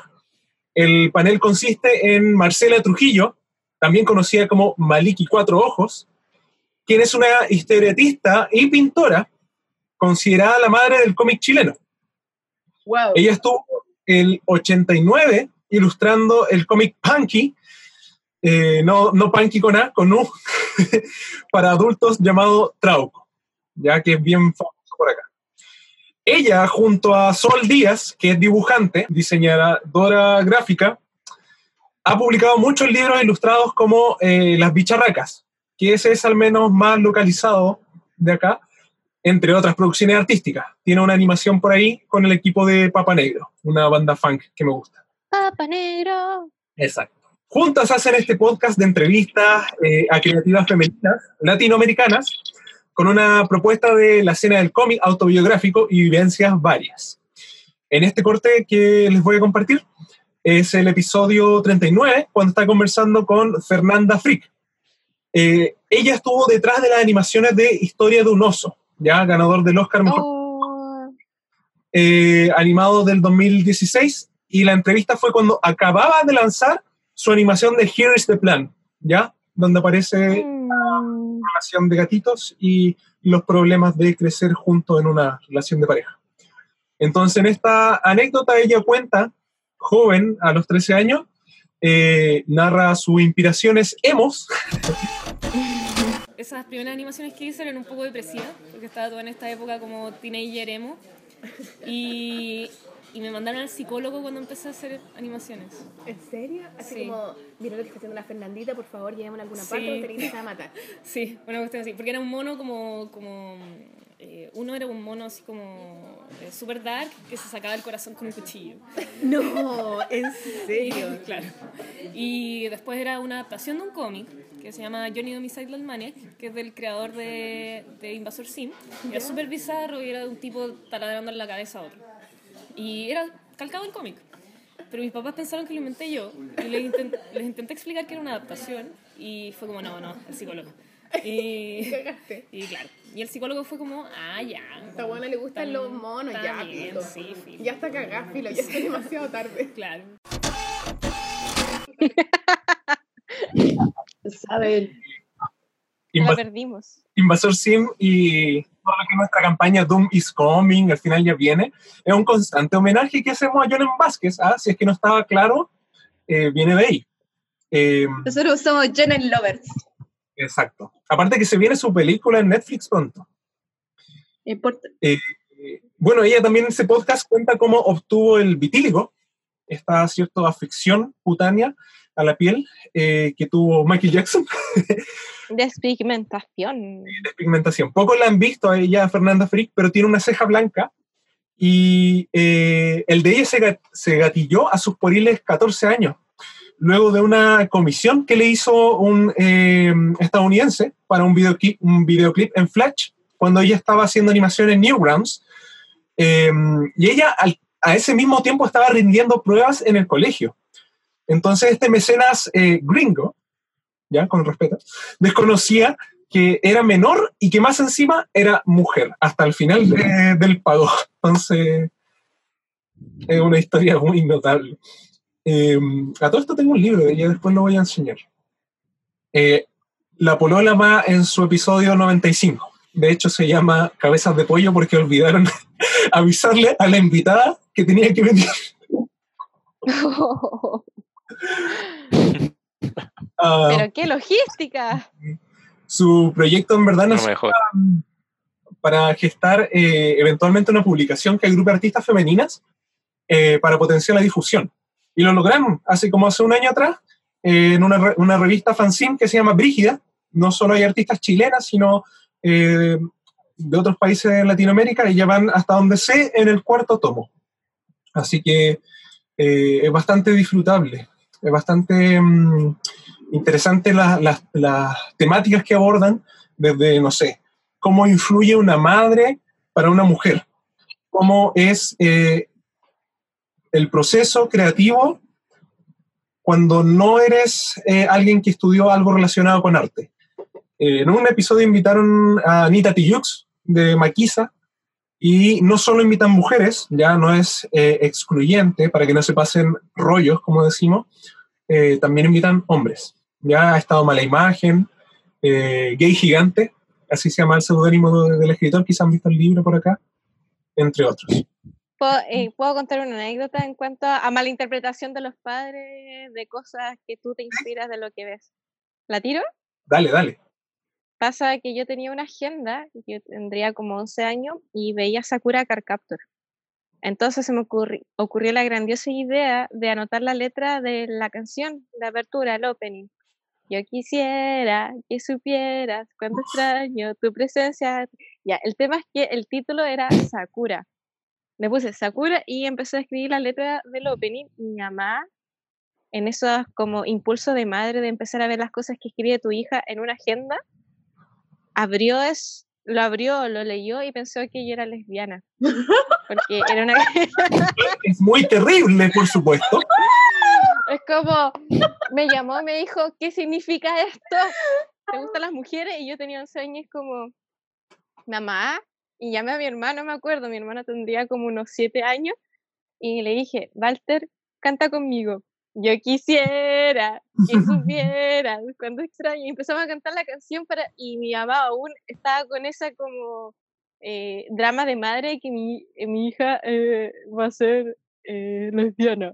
Y es como, bueno, aunque haya sido, mm, fue estúpido. Y ahí me di cuenta que de verdad tengo que guardar las cosas de forma más cuidadosa, si no me van a llevar a donde- Mami, attack. así con los padres. Mami, Sí. Vale.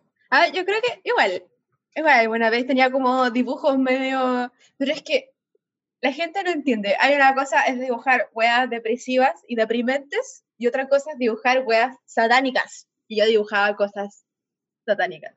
Igual. ¿Y qué tiene de malo los satánicos? Mi mamá pensaba que eran como también cosas deprimidas, depresivas, po, o que era así como yo queriendo matar a todo el mundo, que estaba loca. Y... O sea, nunca llegó como a mandarme a ninguna parte, aunque quizás debió hacerlo, pero ya es muy tarde. A mí igual me dijeron, me dijeron, eh, ¿por qué podría dibujar cosas más felices? ¿Felices como qué? Como delfines. Piolines. corazones. Violines. Ositos El cariñosos. meme de las abuelitas. Sí, las abuelitas que mandan violines. Ya, eh, cerrando con los cortes, este del último.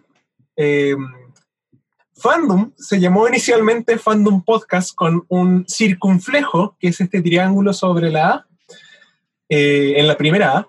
Todo porque se originó con el equipo que compone nosotros. El Valdivia Headquarters, pero de Arcadia, exactamente. Y Teníamos papá. por el 2016, eh, gestan ellos esta página, un grupo santiaguino de videojuegos y otras cosas de cultura pop, eh, que llegó a tener tres- más de 3.000 seguidores en Facebook, creo que todavía existe, y entradas con más de 12.000 visitas, testimonio real. Para esa época de oro, que duró dos años, Duró dos años. Esto es verdad. Wow. Sí, Ar- Arcadia dejó de pagar su hosting y los chiquillos de aquel podcast revivieron cada seis meses con un nuevo episodio y una nueva temporada por YouTube llamado Arcadia Resistencia. El audio que quiero compartir eh, eh, con ustedes es el último oficial eh, de la temporada 3, episodio 4, Los tiempos nuevos, que hablaron de Venom y Spider-Man, ya igual es ba- bastante viejito cuando estaban las películas de Venom, junto a Carlos Enríquez y Sebastián Jorquera. Eh, en ese entonces Gabriel al parecer tuvo una lesión y no pudo asistir, sí, claro. Y mm, una característica eh, es que tuvieron como cortinilla en el programa es dejar recomendaciones al final del episodio. Antes del cierre siempre daban unas recomendaciones y nosotros como fandom eh, ocasionalmente repetimos ese, ese ejemplo porque era bastante lúdico. Entonces, eh, audio eh, corto que voy a enseñar es cuando Carlos comparte un TVO clásico cuando aún no salía el Red Dead Redemption 2. No, ya voy a recomendar. eh, eh, ya un cómic, voy a recomendar El hombre que mató a Lucky Luke. Lucky Luke es un cómic de vaqueros bien antiguo.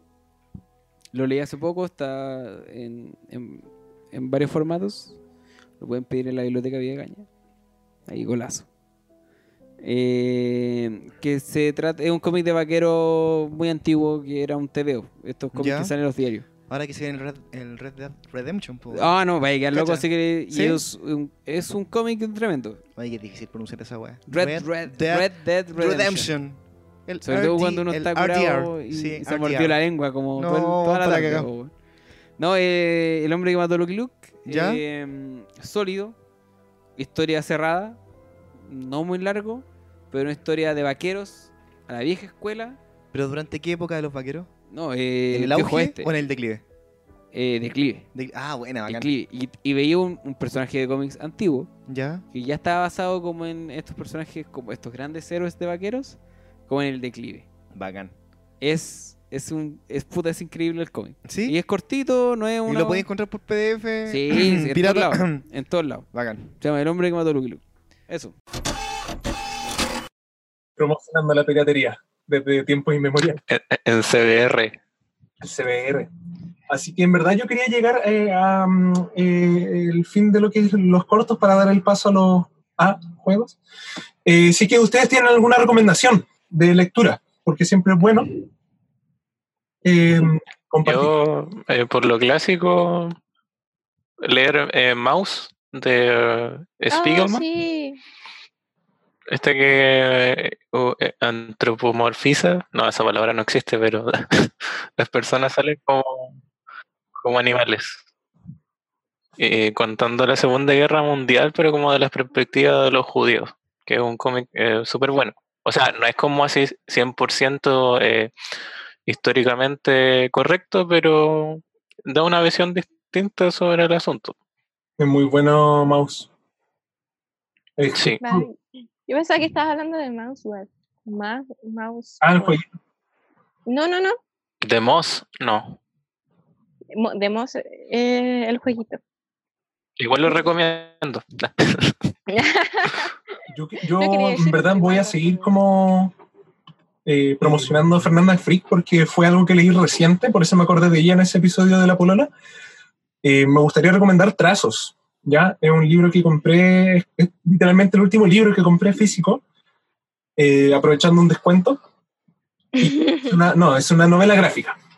Es una novela gráfica cortita, eh, con imágenes muy sencillas, del estilo de ella, que siempre usa animales antropomórficos, un poco representando lo auto- autobiográfico también de ella, de lo que es crecer dentro del arte. Hemos estado muy artísticos también, una parte de profundo. Y mm, eh, es muy bueno porque muestra el crecimiento, también el proceso de lo que mencionaba Charles Mion, que es eh, eh, la dificultad de llegar a un éxito, el hundirse, el saber cómo resurgir después de eso. Es, muy, es muy bonito, porque lo, lo toca también de una manera sensible, sin ser empalagoso, sin ser romántico, sin caer como en los típicos clichés que uno tiende a pensar que son, erróneamente por supuesto, eh, historias que cuentan mujeres. Eh, ella se desenvuelve en un trabajo que en verdad le tomó bastante años. Estuvo entre medio de muchas animaciones que esta, que esta artista nacional de acá estuvo gestando. La verdad, para el que le gusta el anime, eh, recomiendo y siempre recomendaré Golden Kamuy. Evidentemente el manga es mejor, pero la serie eh, sigue siendo, capturando todo lo gracioso que pueda llegar ser. Me gustaría recole- recolectar, eh, recomendar em, una saga de libros de una escritora buenoirense que se llama Liliana Bodoc y la saga es la saga de los confines. Tiene la particularidad de que está bellamente escrita. Los escritores argentinos de fantasía suelen escribir con, en, un código muy poético, así que es como un poco leer La ciudad de los anillos de Tolkien de nuevo, como tiene ese estilo de estar bellamente escrito. Y también es una historia muy similar, no, o sea, no muy similar, pero es como de la misma onda que hay distintos eh, grupos humanos, distintas etnias, eh, pero todo ambientado, es como una especie de eh, Ciudad de los Anillos, pero ambientado en todo lo que es Latinoamérica. Y curiosamente, lo que, lo- el, el mal que viene eh, proviene del otro lado del mar. Eh, es muy buena y tiene capítulos que me hacen llorar, capítulos que me hacen emocionarme mucho y ah, eso, recomiendo la saga de los confines de Liliana Bodoc. Que en paz descanse, porque falleció Muy joven. el año que pasó en enero. La siguiente fase es juegos de Born to be Halan.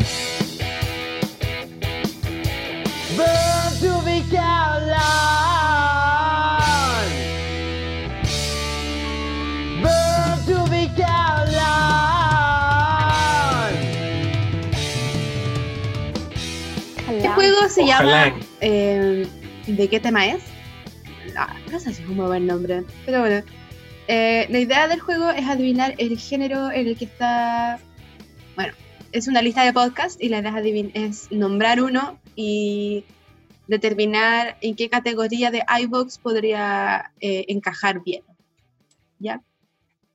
Em, así cortito, los géneros posibles son uno, historia y creencias, dos, deporte, tres, ciencia y cultura, cuatro, ocio, cinco, actualidad y sociedad, seis, música, bienes- siete, bienestar y familia, ocho, empresa y tecnología. Al ojo, ¿en cuál cabría Phantom, por ejemplo? Ocio. Claro, claro. ¿Sí? Bienestar y familia. Claro, claro, uh, wow. O bien deporte, lo que hacemos todos. Claro, claro. Eh, Empresa y tecnología. No, no, no quiero reventar la burbuja, pero sería ocio. Y tengo una lista de, de nombres de podcast. Entonces, la idea es que yo les digo el nombre del podcast y ustedes discuten según ustedes qué tipo de podcast sería. El primero de ellos se llama Topes de Gama. ¿Qué? Topes de Gama. Calmado, calmado. Yo creo que es de ciencia y naturaleza, ciencia y cultura. Macro. ¿Ya? Ciencia y naturaleza, ¿ya? ¿Qué onda más? Yo puedo, no sé, actualidad y sociedad. ¿Ya? ¿Qué onda más? Oh, se me fue la idea. Em, No sé. pues, empresa y tecnología. No. No equivocamos todo. A ver, espera, espera, espera, espera, espera, espera, espera. Es que está. espera. Ya, pues, pero concéntrese, pues, presentadora.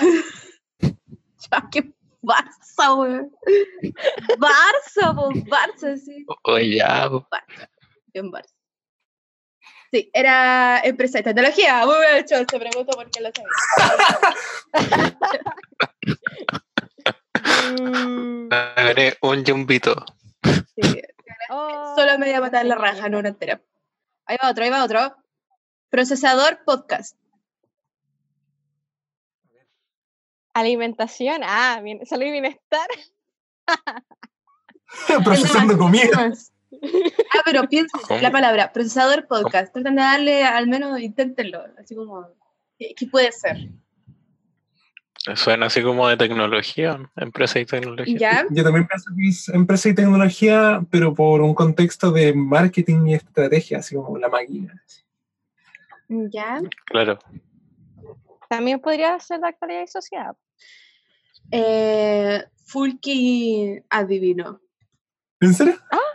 Ya, me gané una farolita Te ganaste tu propio farolito.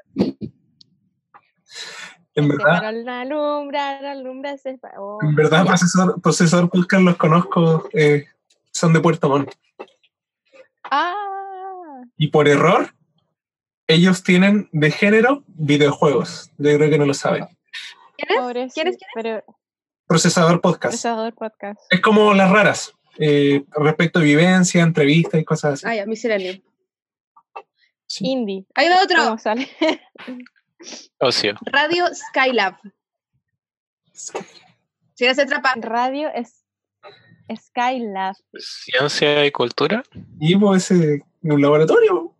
O sea, es que por Terminator podría ser. Ah. Por ahí. ¿De, Skylab. ¿De ahí era Skylab? Sí. Eh, sí, es ciencia y cultura. Oh, yo ni siquiera dije nada. Oh, ahora, ahora sí, ahora sí, ahora sí. Ah, Te voy no a lo dar noté. la farolita. Ahí va otro. eh, se llama Esponja. Esponja. Esponja. El podcast de la milla. Historias y creencias, no sé. ¿Quién da más? ¿Quién da Suena como muy. Ya. Suena bien- muy misceláneo. Yo creo, yo creo. Es de ocio porque se trata de Bob Esponja, por ende cine, TV y No. Puede ser, pero no, no sé. Ah, Eh, ¿Ya?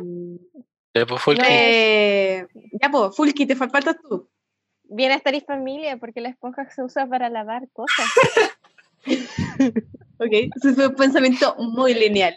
Muy Oye, El otro día escuché- ¿cómo tengo que ser? En Joder, Joder, Joder, estaban quejándose que la gente como que pensaba que Dragon había matado a Daenerys, o sea, Dragon no mató a Jon porque como vio a Daenerys como apuñalada y vio el trono de hierro, él dijo, ah, el trono Macho alfa. mami. Y entonces para, El alfa mató a la alfa. para referirse a ese tipo de personas que pensaron ese tipo de cosas, se refirieron a ellos así como son un poco lineales. Y lineales era como un insulto. Eso me gracia. O sea, me estás diciendo que me acabas de insultar solamente para hacerme la desentendida del nombre de- del podcast que yo vi. un poco. Esponja es de ocio. Así que, ¿Por ¿De qué? Porque, ¿Por qué? Cuéntanos. porque hablan de japonés, japonés, pero es un acrónimo cuando se Ah. escribe la sílaba. Es ja- esponja japonés. Oh, mind blowing. Ok, muy bien. Sí. Aquí Un anagrama. otro. Anagrama ya. Se llama Casus Belli. ¿Cómo? Comida, alimentación. Ah, casus no Se belli. llama Casus Belli. Belli. Veggie. Belli. Veggie como comida. ¿Vega? Sí. ¿Como Maggi? Apuesto a bienestar y salud con salud de hogar y consumo. Ya. Yeah. Eso dice Fulky. ¿Qué dice Abay? Sí, porque yo soy la del pensamiento lineal. Oh. Creo que hay un trauma ahí. Mm. Ya, po, ya, po. ¿Qué más? ¿Quién da más? ¿Quién da más? Suena como una banda así progresiva, así que voy a decir que es de música, todo tipo de música. Su rock matemático progresivo. Ya, que alguien de algo, por fin. Pero, ¿qué puede ser? Casus Belli. Para empezar, yo ni siquiera sé en qué. Está como en italiano. La tiro. Suena como italiano. Ah, entonces sería como Caso Bello, algo así. Suena- Mm, historia y creencia, ya. Teoría y creencias podría ser. Bajo esa Ah, Eh, eso, ese es el tipo de trabajo que esperamos de usted. ¿Ves? Y no fue pensamiento lineal. Oh, Exacto. Ya. es que es horizontal, sigue siendo la línea, pero con otro nombre.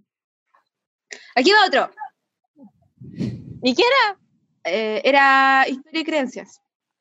iVox lo tiene catalogado como historia y creencias. Y aquí va otro. Se llama Es una trampa. Ah, ¿Qué será? ¿Qué será? ¿Qué será? ¡Woo! ocio.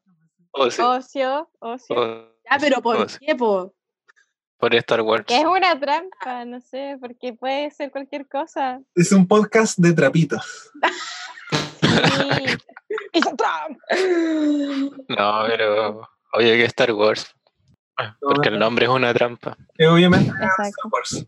Es, es como. Es de ocio, Pero parece que no estamos. porque es de Star Wars. Sí. ¡Ujú! Ya, ahí va otro. Se llama Libérate. Eh, Libérate. Eh, actualidad y sociedad. ¿Por qué? Libérate. Deporte. Bienestar y familia. de liberarse. Ya, Fulky dice, no sé. eh, ¿qué dijo? Actualidad y sociedad. Actualidad sociedad. Abaisel del Abismo Infinito dice ah, deportes. ¿Qué dice el Charles Mion? También puede ser de ciencia y cultura, no sé, como viaje. Yo, o sea, bienestar y pensa- familia. siguiendo mi pensamiento lineal, viaje, como salir de la Ah, casa, tomar aire. Eh, ¿Y por qué bienestar y familia? Ah, no, ¿quién dijo eso? De liberarse como de bienestar. po. Sí, en verdad es como. ¡Libérate! ¡Libérate! Nadie dijo Sakura. De hecho, viene de ahí. Muy. muy Ocio. emocionada. No, son ñoños los que lo hacen, entre comillas. Son más jóvenes que nosotros, pero su intro original ponían el. eh, viene el, del ¡Libérate! De Sakura Carcaptor. Y es eh, porque hablan de pareja y relaciones, así como el colegio. Es de, es de Robertson, que es como embajador de, De ir. de Vir, De- sí. o lo fue, no sé si aún lo sigue siendo, y la Roach Anastasia, que es una youtuber. Ah, se la cacho. Hay una tercera chica, pero soy honesto, no sé de dónde es. Vamos con el siguiente. Se llama El Transistor. El transistor. Suena como Este sí tecnológico. No, ciencia. Ciencia y cultura. Ya, Charles Mion dice tecnológico, Fulky dice ciencia y. Sí, empresa y igual. tecnología. Empresa y tecnología, ¿ya? ¿Qué dice? No, yo de ciencia y cultura. Dice ciencia y cultura. Sí, debe tratar de, de Tesla. Eh, no, es de deportes. ¿What? Qué decepción. Voy a buscar qué es el transistor. ¿Qué? Debe ser como por eh, lo de emisión de radio, de un transistor de radio, y él es como de. Parece que el tipo trabajaba en una radio deportiva. Y como que es de deporte, por eso. Mm, Porque no me suena nada así como de ni una posición de algún juego, o sea, de algún deporte. Ya, démosle, estamos precalentando. Vamos. eh, el siguiente se llama Optic Cast. ¿Qué? ¿Cómo? Optic Cast. Eso también podría ser de ciencia y cultura, como creo un foco, un lente, algo que... De hecho, suena como óptica. Es como un nombre muy raro de Sí. Creo que suena como el Optic Blast. Ah, de actualidad y Cíclope, en el social juego de po. Optic Blast. Marvel vs. Capcom. Onda que es Eh, como poner algo bajo la lupa, no sé. Es de ocio, ¿no? Claro, como por mirada podría ser actualidad y social. ¿Pero de qué es? ¿Cuál es la respuesta correcta? Es ocio. Cine, TV y espectáculo. Yo lo veo por el tema de que cast es como castear, o no, no, no castear, sino que hacer casting, ¿cachai? Como ¿O podcast? ir eligiendo un personaje o una persona ideal para un personaje o para un rol. Y al ojo, po, ¿cachai? Optic cast. Yo lo veo como por ese lado. Uy, eso supera mi pensamiento horizontal, transversal, Vertical, diagonal. Buscándolo en iBox. Eh, entonces, ya que dijo la respuesta, trata de caricaturas. Mira tú. Siguiente es Escuchando Ando. Ah, Escuchando Ando. Todo junto. Escuchando, ando. Eh, escuchando, ando. Suena súper misceláneo, sí. sí, la embarró. Es como, podría ser hasta deporte, ¿ah? Ya, full que dice que es deporte, Yo creo que podría ser de música, música. No, yo por el, que por el énfasis en escuchar. Pienso que también es de música. De música. Y la verdad es que es de Empresa y tecnología, ¿o no? empresa y tecnología. Así es. Ya, aquí vamos con unos nihilistas que se ponen sin título. Ay, Ay, ¿por qué? ¿Por qué todos los que ponen sin título son nihilistas? Eh, Historia y creencias por lo pasado a... nah. por lo nihilista. Yo creo Y sí, que es de ciencia y cultura. Guay. actualidad y sociedad también podría ser. Estudié artes visuales y es el típico nombre de las obras. Oh. Muestra tu certificado. ahora. ¿Alguien más? No sé, yo digo que podría ser de actualidad y sociedad, no sé. Yo de historias y creencias, creo. O ocio. Bueno, a pesar de que nos reímos de él, Abaisal tenía razón. Es de- Ciencia Ciencia y cultura. y cultura, arte y literatura. Deja de ver Sí. las cosas de Nightbox, eso es trompa. No, lo, lo busqué. Ya, aquí les traigo otro que yo creo que a algunos quizás les va a sonar, así que va a estar medio fácil. Ah, se llama Tierra 2. Tierra dos. No lo puedo creer. No lo puedo creer. Es que no te puedo creer. Abduzca. ¿Sabes lo que, lo que me complica es, es ponerle una categoría así? Tierra 2. No, mm, es difícil. No es tierra adentro, ¿cierto? No, tierra 2. Tierra 2. Historia y creencias, por supuesto. Sí, historia y creencias. ¿no? ¿Ustedes creen? Yo puedo ciencia y cultura, onda, viaje de tierra, uno queda con tierra en los zapatos, no sé. Podría ser ocio. También. Es un podcast chileno de humor y entretenimiento que iVox eh, marca como ocio. Así que están todos mal, todos mal. Estoy muy desilusionada de ustedes. Y nadie ganó farola. Con- Considerado como así el, el podcast insigne, como chileno de, de humor, así, como de los primeros. Con Felipe Bello, Sí. Oh, el pelado. el pececillo. La base de Arcadia. Exacto. ¿Cómo se llama el otro de el Y un pack de Báltica. ¿De cuál? El pelado del club de la comedia. ¿Qué pelado Rominón? ¿Era con él o no?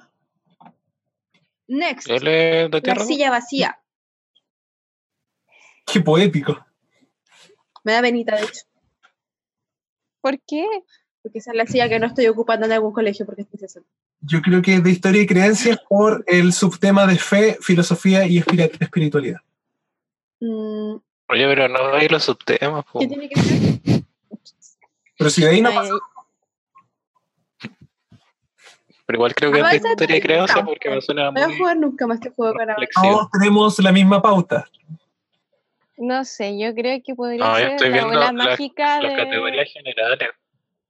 Sí, pues, pero ¿cómo, cómo llegáis a esa, esa categoría? Por eso es lo interesante, pues. Todos conocemos la subcategoría. Le da a entender por qué le pusieron ese No. nombre al podcast. Son como 50.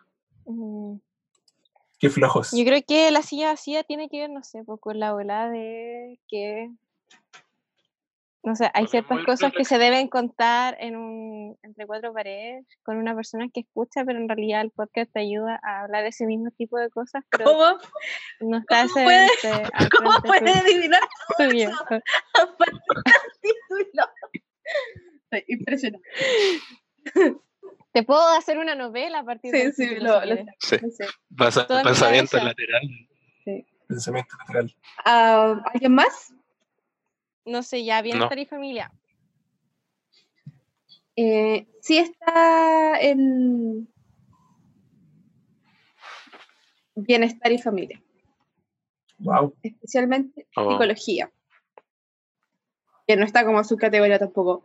Yo lo veo por el tema de la, la silla vacía es como una ausencia, ¿no? Mm, alguien que no está sentado en la silla, en la mesa, familia, Mm, ¿cachai? Como Podría ser así el psicólogo vacío. A partir del título, yo podría como, po- podría hasta decirte que capaz que se trata como de como, li- como lidiar en familia con las pérdidas grandes de algún familiar muy cercano. Eso, todo eso me dice a mí la silla vacía, Mish. En la profunda. en la profunda, Otra vez. otra vez. o un haiku. En la profunda y en la depresiva, otra vez. ¿Quién habrá sugerido ese Sí. nombre? Vamos, historia fue Choice. No conozco a nadie más deprimente. Ah, acá les traigo uno bacán. Se llama Las viñetas del diván de la morsa. ¿Por qué me suena eso? Me Las suena, me viñetas suena que del diván de la morsa. Obedece la morsa. No. O sí, o sí, digamos, Yo creo que de, de ocio. de negocio. Sí, de ocio, de comida, no sé. ¿De qué? De comida. De ocio. De ocio. Ya. Puta, ¿para de qué ocio. llamas a, a un, un- ¿A una morsa? Pones en tu título una morsa, a alguien aparte que le guste, no sé, estar en estado de morsa. Todos. Es un podcast de lobos marinos acá en Valdivia. Oh, De más. Se están muriendo los lobos marinos. Ya, súper raro. Hasta los lobos están en la radio de los Sí, pues. Ya, pues concéntrense. Vamos para allá. Yo dije que era de ocio. Ya, por yo- Volá puede ser de viñetas. humor, Ya, ocio, humor. no sé, Sí. ocio. Humor, humor también. Humor también. Sí, están todos muy mal. Se llama ¿De qué Las? No. viñetas del diván de la morsa. Oh, se nos olvidó. La morsa captó toda nuestra atención. Toda su atención. Bueno, Obedece a la morsa. mucho déficit atencional con las morsas. Es sobre eh, en ciencia y cultura, en la parte de arte y literatura. Y es Ah, de, de leer cómics y novelas gráficas y cosas así. También tiene que ver con comer, ¿right? De hecho, la descripción del podcast es tan buena que yo me inscribí a su podcast. No lo empecé a escuchar todavía, pero, pero me gustó mucho. Te convencieron. Me, me la vendieron así absolutamente. Pero bueno, ya vamos con el siguiente. Quedan tres. El cuarto mundo. No, se llama Cuarto Mundo. ah, algo con cómics. No me acuerdo bien. por- ¿Por qué, Charles Mion? No sé, me suena como algo marginal. No sé, pero sospecho que se viene una, una aclaración súper latera y larga sobre algo muy denso. Otra vez, otra vez, ¿por qué? Pero yo creo que es de ciencia, ciencia y cultura. Me suena como algo que es como un poco meta, que va más allá de lo normal. Historia y No creencia. sé. No, por- Podría ser empresa y tecnología también. ¿Por Aunque qué no? creo, creo que hay una página así en Chile que se llama así. Como un blog. Sí, pues, eh, es que de eso me estoy acordando, en realidad. Todo el mundo. Como que yo pienso en la cuarta pared, la cuarta muralla, como a través de la cual nosotros miramos. Entonces podría ser. Ya. Es, No, yo, entonces, yo apuesto por empresa y tecnología. es de ocio, magazine y variedades. Oh, Al, al parecer sí era del cuarto mundo, de cuartomundo.cl. sí, podemos. Tenía que ver con eh, el cuarto mundo de DC, del cuarto Wow. metal. Wow, man. Explode. Next. Quedan dos. Los forasteros. Oh, The Cowboy. No, forasteros. qué amplio. Cowboy es Mm. niño vaca. Forasteros. Ya, ciencia y cultura. Actualidad y sociedad, Forastero, por tema político. Historia y creencia. Pero digan por qué. Yo creo que hay una referencia súper clara. Por- yo digo que es por un tema, de. ¿Por qué? por un tema político, frontera, forastero, exiliado. Expats. Yo creo que suena como muy outsider. Sí, o podría ser actualidad y sociedad, no sé. Suena como medio marginado, pero yo creo que es de historia y creencia. Pero como de, de, esas, de esos forasteros. O de gente que se siente así. no sé. Ah, ciencia y cultura. Como arte y literatura. Va. Ah, No lo he hecho entero. No hemos acertado nada. Ujú. Ah, muy difícil, somos los mejores. Somos el mejor país de Chile. hermano. ya, último. El larguero. El larguero. De sexualidad. El larguero, de largo, de... No sé, de ocio porque hablará mucho, como este episodio. El latero. de deportes. Eh, bueno, no sé, sé que lo ocupan en el fútbol, pero ni me acuerdo así. No sé si el, creo que es el que cobra los offside algo así. O si no, el arquero, no me acuerdo. No quise ser lateral, pero eh, de ahí. Me suena eso. El arquero es otro nombre que recibe el travesaño. Y lo digo porque El arquero era. efectivamente la categoría es deporte. Bien. ¿Cómo estuvo el puntaje? ¿Estuviste anotando? Oh, El cómputo. El cómputo es que eh, apestan. ¡Y dale gana! Menos 15. ¡Gano yo! Ese es el cómputo. Bueno. Yo creo que vamos cerrando. Se ha hecho muy largo este episodio. Claro, más de lo que uno podría esperar. Más de lo que estamos acostumbrados en una pausa, en un hiatus de cinco meses. Pero yo creo que quedó claro lo que es WhatsApp, Doom, Fandom, Zap. Y mm, el que somos nosotros, el que hicieron ellos. Y mm, en verdad, yo creo que igual sí tenía razón la Katy, somos de friquismo supremo y sadomaso. Oh, sí, oh, sí. Yes, yes. Eh, yo quiero enviar unos saludos breves. Cuando yo hice este, este, participé como fandom en el Interpodcast, me contactó Luis Mendoza, que un colega podcaster de Perú. Él participó en la organización del Interpodcast 2019 y él lo conozco por la Unión Podcastera. Eh, él es miembro de Hablemos con Spoiler y tiene entradas en Adonde Media, el startup que mencioné antes, donde nosotros estamos en su directorio, podcasteros. Eh, así que un saludo para él porque él se dedicó a contactarnos. Eh, deberíamos mandarle saludos, ojalá, a um, Mónica, que está en España. También saludo a Jorge. Sí, queremos saludar a, amigos que se volvieron a España hace un tiempo. A Mónica, que espero que esté yendo súper bien eh, y que la vida sea maravillosa. Igual para Jorge, que también. Eh, les deseamos lo mejor a nuestros amigos allá. Fue muy agradable conocerlos y Jorge hizo, hizo una tortilla española que era una sinfonía de sabor. En verdad, sí. El, sé que Jorge estaba en Granada y estaba trabajando en la universidad, así que saludos a ambos por separado. y en verdad, saludos al WhatsApp Team de parte del Fandom Crew, que somos nosotros. Fue divertido hacer esto. Búsquenlo a ellos en su Spreaker. Sigan a WhatsApp Team en Twitter y únanse a su Telegram para sugerir cortes locos. Eh, en verdad, si tienen cualquier duda con ellos, a WhatsApp, ya saben, con 2p, arroba gmail.com. ¿Le puedo enviar saludos a mi mascota? Claro. Bueno, yo creo que igual un, un saludo a los amigos del batallón Pluto que igual siempre me responden cuando les comento y me invitan de repente a aportar. Y nos vemos en cinco meses más.